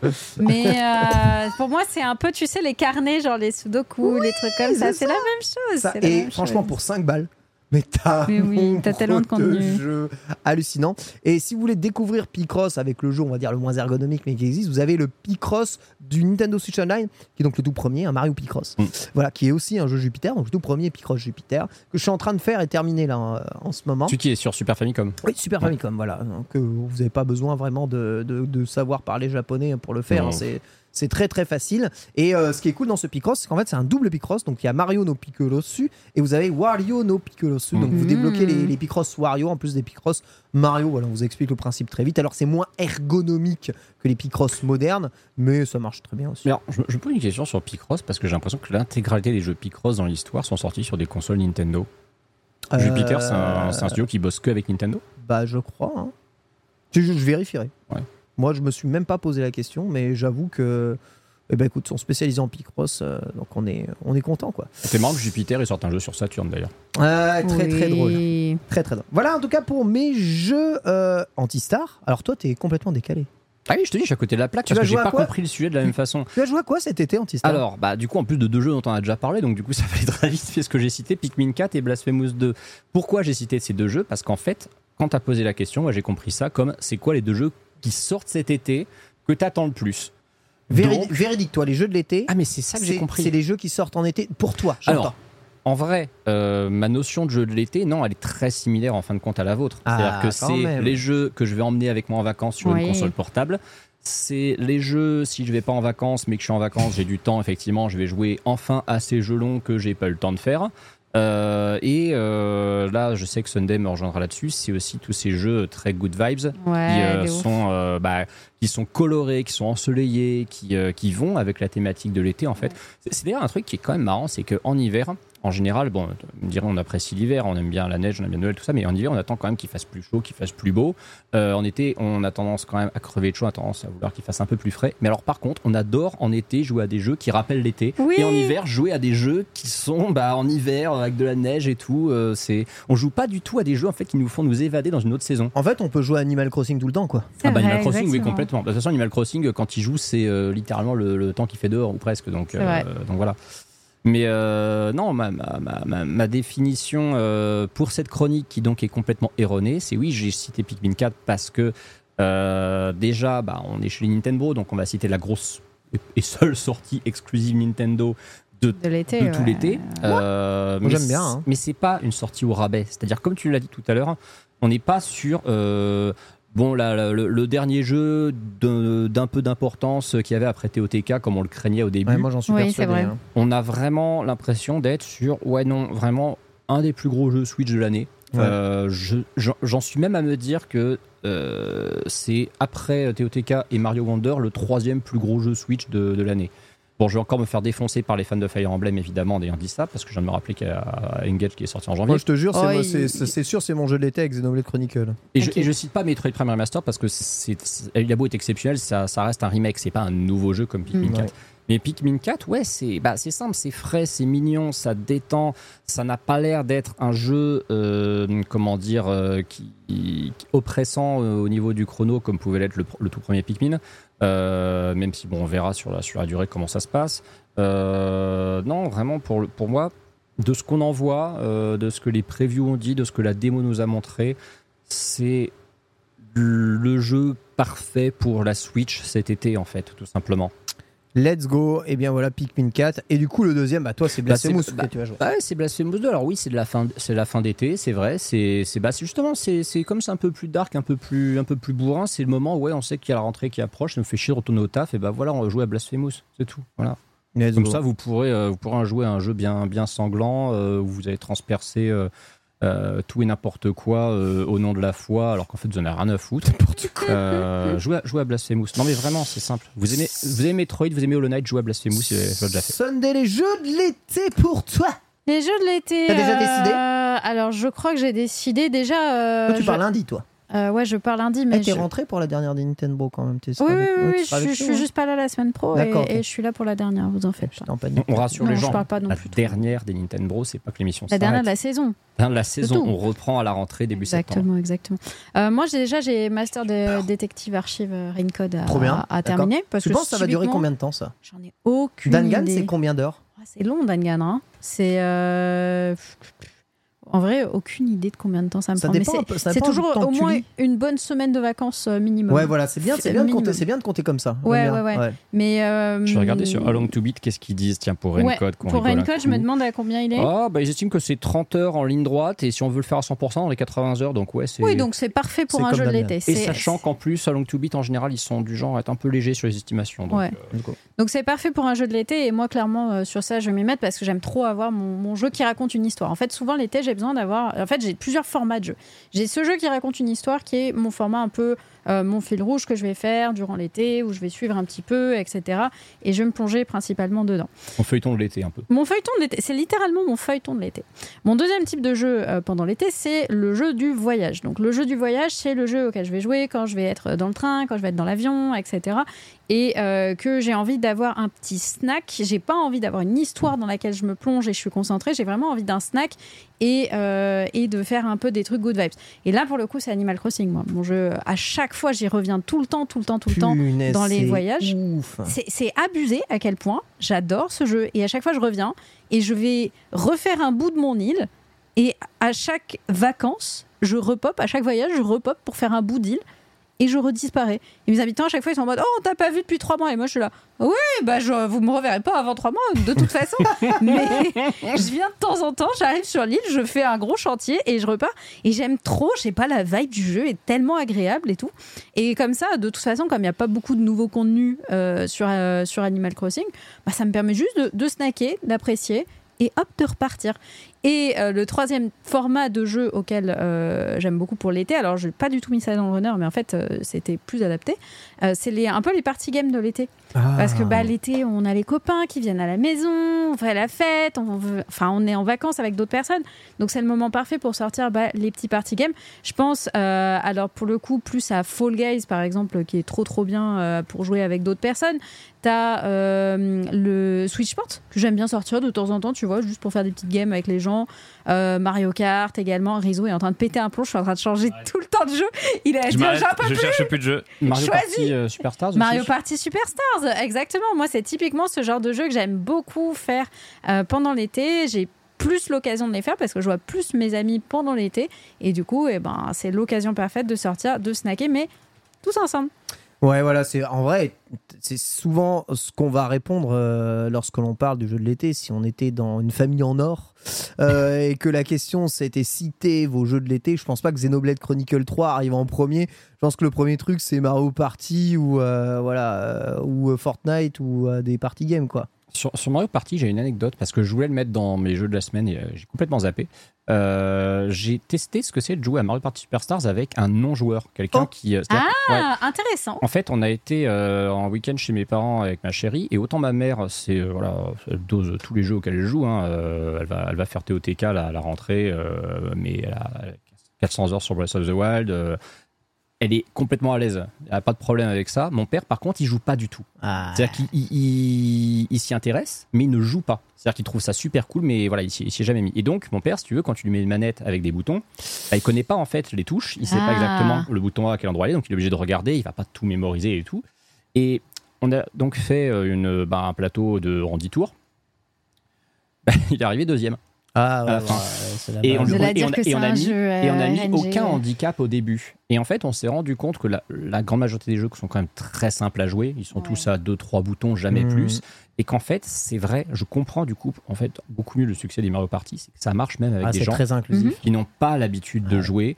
Ils s'amusent, ils se disent, mais en fait, ouais, c'est c'est- c'est fun, c'est très très clair tout de suite, c'est très compréhensible, c'est vraiment pensé pour tous les types de, de- de joueurs. Ouais. Contrairement à Mario Kart, en vrai. hein. beaucoup Ah, plus Mario que Kart, Mario Kart. c'est Ouais. beaucoup plus technique. Beaucoup hein. plus que Mario Kart. Mario Kart, bah, de toute façon, Mario Kart, t'es obligé d'être concentré en permanence sur ce que tu Ouais. fais. Alors que Mario Party, c'est un jeu de plateau, en fait. Oui, donc tu discutes, tu fais des blagues avec les gens. C'est et ça, t'attends ton tour et puis. euh, je fais comme toi. Moi, je, je joue avec des gens de ma famille qui sont Ouais. pas du tout jeux vidéo et tout, mais je peux les, les mettre sur un Mario Party Ah, avec voilà. moi. Ils vont tous s'amuser, tu vois. Et c'est trop bien d'avoir ce truc-là. Genre à la fin, ils sont en mode, vas-y, on refait une partie et tout. Et moi, je suis en mode, Bah, c'est ça, c'est ça. Let's go Arriver à mettre euh, eh bien, tes parents, tes beaux-parents aux jeux vidéo, c'est aussi un seul des challenges de l'été si vous retournez en famille. On rappelle que les jeux de vacances, ça signifie pas non plus les jeux de ceux qui partent en vacances, parce que malheureusement, vous l'avez probablement vu, les statistiques de, des Français qui ne partiront pas en vacances euh, cet été sont euh, eh bien, parmi les plus importantes cette année. C'est vraiment pas drôle. euh, C'est l'occasion de, de jouer, tu vois. Lie. euh, moi, enfin, mes, mes vacances, je les ai tellement fait jeunes à genre à, à no life de fou. Euh, si, si ça te convient et si t'es bien comme ça, bah, c'est l'occasion. Exactement, le jeu vidéo, un petit jeu vidéo. hein, si vous êtes, vous nous écoutez, euh, bah, vous êtes en famille, vous savez que vous n'allez pas partir en vacances parce que juste ça coûte euh, la peau des fesses. Un petit jeu vidéo auquel vous pouvez jouer ensemble, c'est quelque chose de pas trop cher et euh, ça peut tout simplement faire, faire vos vacances. Ouais. Sincèrement, avec une bonne durée de vie, vous pouvez en avoir en tout cas pour euh, eh bien votre argent. Voilà en tout cas pour tout ça les jeux de l'été 2023. À votre avis, le jeu qui va cartonner cet été là, euh, toutes consoles confondues, ça va être quoi? Cet été le jeu dont on va parler euh, il y, a toujours, il y a toujours un jeu l'été dont on parle euh, qui, qui sort du lot. À votre avis, ça va être quoi cet Tu veux été dire comme Fall Guys il y a deux ans Ouais, c'est Ah ouais, c'est ouais. ça, ouais, c'est ça, ouais. Comme Fall Guys il y a deux ans, ouais. Je sais pas ce qui pourrait. euh, en vrai, ouais, tu sais, un jeu qui est déjà sorti, qui va re- re- reprendre un grain de hype. euh, par- Ouais, ça, Pourquoi dépend, ça dépend beaucoup de mise YouTube, Twitch, jour. hein, tout ça. Ouais, donc, euh, ouais, ouais, c'est ça. Ça va quoi- dépendre des trends. euh, À quoi Michou va jouer, quoi? Hmm. Bon, pff, je, je serais Nostradamus si j'arrivais à te dire euh, ce qui va. Bah, ce Moi, qui je va me tourne percer, vers hein. toi, évidemment. Euh, Trend, euh, Trend, c'est toi. Ouais, hein. ouais, ouais, bah là en ce moment la trend c'est Dave the Diver, mais. euh, Dave the Diver. Ouais, Dave the Diver. L'histoire d'un mec qui est un plongeur la journée et la nuit qui tient un resto de sushi. Ok, Voilà. très Je bien. vous laisse faire le lien euh, entre les deux. Peut-être ça sera le jeu de l'été alors. Euh, je pense pas, mais en tout cas, c'est le trending game euh, du, du moment. D'accord. Donc, euh, je connaissais même pas le jeu, c'est dire à quel point je m'intéresse au training euh, game. Il a l'air très cool en vrai. Le, Ouais. le Il est- principe est Il est sur Switch ou pas? Je crois pas qu'il soit sur Switch. Il me semble que c'est un jeu Steam. Très je bien. crois. Eh bien, écoute, Dave the Diver, on jouera aussi au jeu de votre YouTuber favori. Et on va passer, C'est toi mon youtubeur favori. merci oh, Antistar, tu mimi. à la FAQ.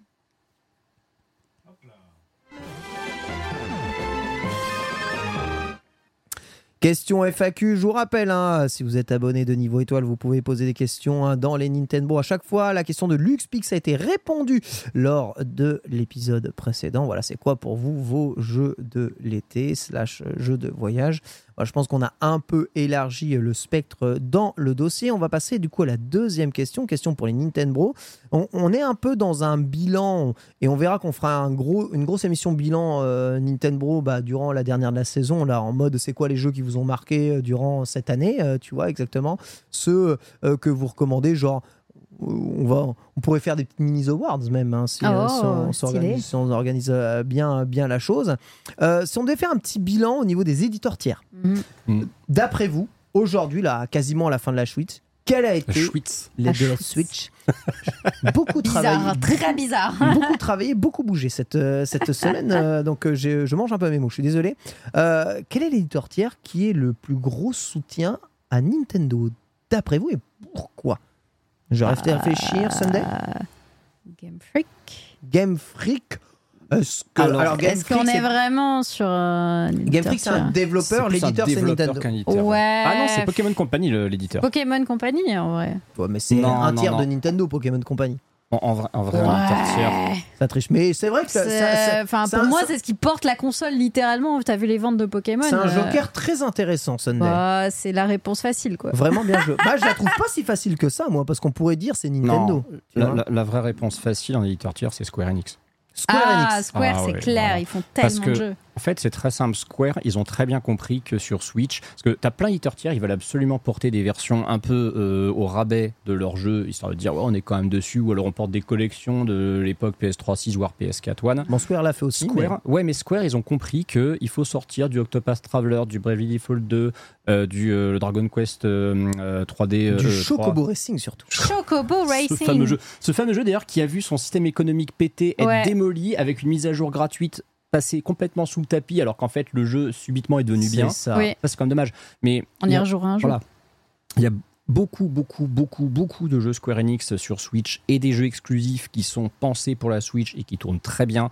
Il y a des perles comme Theater Rhythm, Ouais. euh, t'as le, t'as le Dragon Quest Treasures, t'as Triangle FF7, euh, Strategy. Triangle Strategy, t'as FF Crisis Core, c'est Square. Octopath, voilà. Octopass, c'est. Square. Exactement. Default 2, c'est Square. Et c'est quasiment que de la Switch. Et puis je le dirais toujours, le meilleur portage de la Switch est un portage d'un jeu Square, c'est Nier Automata. Ah oui. Ah ouais. la, la quantité. Vous pouvez vous faire une ludothèque de jeux uniquement Square sur Switch et ne pas regretter d'avoir acheté une Switch. Ah, mais c'est vrai. C'est vrai. Et, Ah, ton ton ouais. argument, il est assez imbattable. hein. Et en deuxième, je dirais quand même Capcom. Ouais, Capcom. ouais, euh, Monster Hunter. parce que, Capcom, ouais, a un parce que Monster Hunter, longtemps. parce que euh, il y a eu quand même eu euh, bah, au tout début, hein, ils avaient mis un, un Street. euh, alors je sais plus lequel c'était, c'était Super Street 2 euh, Championship Edition. ou Oui, non, Edition. c'est Hyper Street Fighter 2, Et c'est- mais tu peux Street parler 2, voilà, Ace. Attorney, Megaman Collection, il y a Megaman, exactement. Battle Network Collection aussi. euh, Tu Ils vois, ont, ils ont mis les portages des Resident Evil HD euh, Mhm. relativement vite dessus. ouais. Après, Capcom et Nintendo, enfin, Capcom et Square ont toujours été euh, en bon terme avec Nintendo, ça s'est toujours bien passé, mais je trouve vraiment pour le coup que Square sur la Switch a énormément délivré. Moi, j'ai du mal à comprendre la stratégie réelle de Square parce que c'est vraiment des, des- un éditeur qui mange à tous les râteliers à droite et à gauche. Encore, ils se sont calmés, hein. ils ont arrêté les trucs occidentaux, euh, Tomb Raider, euh, les Marvel, Ouais, ça n'a pas marché, Ouais. Hitman, ils ont laissé tomber Ah, aussi. ils ont fait du euh, Forspoken quand même avant de C'est vrai. avant C'est d'agoniser. vrai, c'est faux d'oublier. Pour... Ouais, et puis ils ont. Euh, c'est pas eux qui ont édité Babylon's Fall de, de Platinum, là. Si, si, si. C'est cet énorme euh, Ouais. fail. Ouais. Ouais. Donc ouais, j'avoue, Square Enix est vraiment assez imbattable. Alors, on a appris lors du procès, euh, comment Microsoft, euh, Ouais, machin, FTC, FTC, que bah, Nintendo euh, investit beaucoup hein, dans, dans Square Enix, hein, même si on l'a appris parce que Microsoft voulait racheter un peu Square Enix, donc on savait qu'il y avait un peu les billets. Qui ils euh, ont pas essayé de racheter. En fait, tous les, tous les boîtes Nintendo, ils ralassent euh, Square Enix euh, de ouf. Donc Nintendo, tous les boîtes japonaises et euh, PlayStation. Tu vois, et c'est vraiment eux qui alimentent euh, bah, la créativité hein, ou non-créativité sans borne de Square, qui fait aussi bien des exclusivités PlayStation que des exclusivités Switch, euh, qui finissent par arriver sur PC euh, dans un temps donné. Mais franchement, Square, c'est invincible. hein. Tu peux peux pas tester. hein. Les deux Octopass, Triangle Strategy, euh, euh, il y a tellement, tellement, tellement de jeux euh, qui sortent. Ouais, tu dis Nier Automata, c'est vrai qu'il a été porté sur Switch, Mm. c'est quand même un gros, un gros soutien euh, derrière. Theater Rhythm, LP, FF Pixel Remaster. euh, il y a tellement de jeux que Square sort sur Switch et c'est abusé de chez abusé. Et ouais, bah ça cite Bandai Namco, mais en fait pas tant que ça euh, Bandai Namco parce que les Tales of n'arrivent plus sur Switch quoi. Mhm. Allez, Donc, si, il y, en euh, a, il y en a quand même un. Euh, Ubisoft, parce que Ubisoft a fait le deux Mario Voilà. Lapin Crétin. Oui. Voilà. Oui. Ubisoft est le seul éditeur tiers à avoir mélangé une de ses propres licences avec une licence C'est vrai, Nintendo. c'est Mhm. vrai. Euh, et puis la plus grosse licence Nintendo quand même pour le coup c'est c'est pas mal Ubisoft globalement fait les versions Switch de pratiquement tous ses jeux parfois c'est pas d'une qualité folle mais globalement ils font le taf. Ils ont mis tout quasiment tous les Assassin's Creed euh, qui pouvaient tourner sur Switch dessus Euh, ça va le soutien d'Ubisoft euh, il Oui. est euh, bon de toute façon Ubisoft en même temps ils ont besoin qu'on les aide donc euh, je pense qu'il vaut mieux qu'ils sortent leurs jeux de partout pour qu'on les achète hein. Voilà, on parlera aussi de Koei Tecmo, hein, qui travaille beaucoup aussi avec, euh, avec Nintendo. C'est d'ailleurs un peu grâce à Nintendo que les, les- le bilan de Koei Tecmo est très très bon. Hein. Euh, Hyrule Warriors notamment Hyrule Warriors et toutes les adaptations en Musso, euh, bah, on va dire des, des- des différentes licences. Tu vois, les Persona Warriors, c'est Koei Tecmo à chaque fois. Donc voilà, ils font pas mal, pas mal, pas mal Bah, de trucs. Voilà. Sega, en vrai, euh, Sega, a beaucoup Sega, de jeux sur, sur Switch. Hein. C'est improbable aujourd'hui, Mais mais, bon, C'est Enfin, rigolo. Après, faut, faut vraiment comprendre aussi un truc, c'est que euh, bizarrement, alors je vais dire une, une grossièreté, mais vous savez que Microsoft est un énorme soutien à Nintendo et à la Switch parce que Minecraft oui. est Ouais. très probablement un des jeux qui drive le plus les ventes de Switch à Bah, l'international. Et la version Switch de Minecraft est la version console la plus vendue dans le monde. Oui, Ouais. et est-ce que c'est pas le jeu tiers le plus vendu de la Switch Et c'est Probablement. hein, peut-être le, ouais, c'est peut-être le jeu tiers Chance, le- hein. vendu hein. de la Switch. Donc, euh, si on compte pas les Pokémon comme étant des, des, des jeux des jeux d'éditeurs tiers, donc euh, en vrai, si on compte en matière de chiffres, si ça se trouve, bah, c'est Microsoft le plus gros soutien. Je, je ne m'avancerai pas ici parce que c'est vrai que Minecraft a vendu tellement sur, euh, sur, sur Switch. Maintenant, si on terme en, en termes de quantité de jeux, c'est Square Enix sans aucune hésitation. Hmm. Voilà, en tout cas, pour, euh, pour tout ça. Donc, n'hésitez pas à nous poser évidemment vos questions via, via tout ça. Non, nous ne parlerons pas d'Electronic Arts et de FIFA. Euh, c'est pas ça. Je préfère vraiment qu'on parle plus d'Ubisoft avec le soutien de Just Dance et de Mm. euh, Mario et Lapin Crétin, qui est vraiment pour le coup un assez bon soutien, ou les portages d'Assassins, etc., etc., que de parler réellement d'Electronic Arts, parce que là, on est sur du domaine de la, de la blague incroyable. Bah, soit- En fait, EA, si, c'est leurs euh, EA Originals qui sont bien sur Switch. C'est Unravel, c'est It Takes Two. C'est euh, ça. c'est- Ouais. voilà. C'est ça. Bon, et encore la version Switch It Takes Two, c'est Non, pas la folie non plus. C'est mais, pas euh, bien. Pas bien. Tu as joué à la version Switch de It Takes Two ou Ouais, ça fait tout sauter. D'accord. Déjà que- Donc, euh, c'est pas ouf. Donc, ouais, Square. euh, et on constate que c'est beaucoup de boîtes japonaises. quoi. Donc, Évidemment. euh, il y a encore un problème entre les boîtes occidentales, qui sont quand même les plus grosses boîtes du monde aujourd'hui, et la Switch. Euh, on verra si un peu plus de puissance règle ce problème sur la prochaine génération. Mais On bon, espère. qui sait On est sûr de rien. La partie euh, podcast hein, va faire un petit bond dans le temps puisque nous allons nous attaquer en vidéo à la partie gameplay, incroyable du gameplay, et tester l'incroyable DLC de Mario Kart 8 Deluxe. C'est parti. Cette émission des Nintendo touche à la fin. Merci beaucoup de nous avoir suivis. hein. Merci infiniment Sunday. Merci Ken. Merci Antistar, Merci, évidemment. Merci Rizzo Dojo. Mais de rien. J'espère que tu as passé un bon moment. Ah bah oui, je me Voilà. suis éclaté. Bon, C'était bah, cool de t'avoir. Très très cool. Bah, plaisir partagé. te revoir.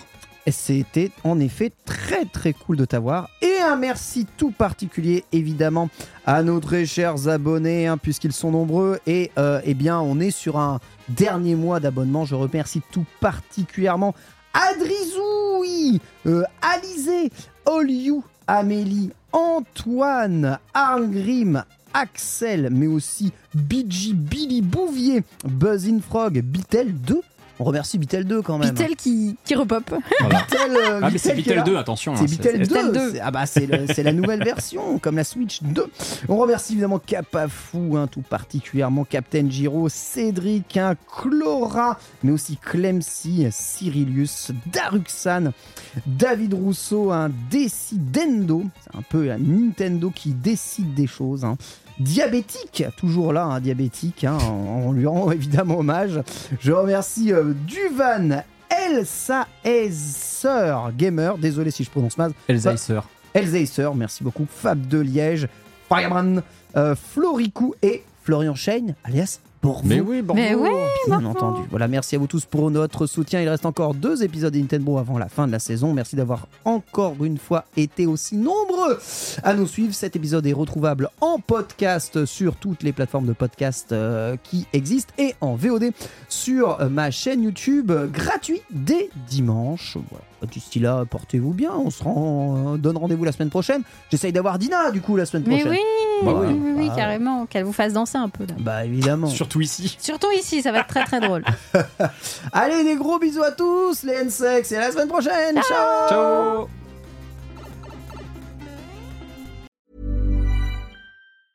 Hey, it's Danny Pellegrino from Everything Iconic. Ready to upgrade your style game without blowing your budget? Check out Quince. They've got all the good stuff shirts and polos, activewear, and fine leather goods, all at 50 to 80% less than other high end brands. And the best part? They're all about safe, ethical, and responsible manufacturing. Get that luxury vibe without the luxury price tag. Hit up quince.com slash upgrade for free shipping and 365 day returns on your next order. That's quince.com slash upgrade. Hi, I'm Daniel, founder of Pretty Litter. Did you know cats tend to hide symptoms of sickness and pain? I learned this the hard way after losing my cat, Gingy. So I created Pretty Litter, a health monitoring litter that helps detect early signs of illness by changing colors, saving you money and potentially your cat's life. Pretty Litter is veterinarian developed, and it's the easiest way to keep tabs on your fur baby's health right at home. Go to prettylitter.com and use code ACAST for 20% off your first order and a free cat toy. Terms and conditions apply. See site for details. Planning for your next trip? Elevate your travel style with Quince. Quince has all the jet setting essentials you'll want for your next getaway, like European linen, premium luggage options, buttery soft Italian leather bags, and so much more. And is all priced at 50 to 80% less than similar brands. Plus, Quince only works with factories that use safe and ethical manufacturing practices. Pack your bags with high-quality essentials you'll be wearing for vacations to come with Quince. Go to quince.com slash pack for free shipping and 365-day returns.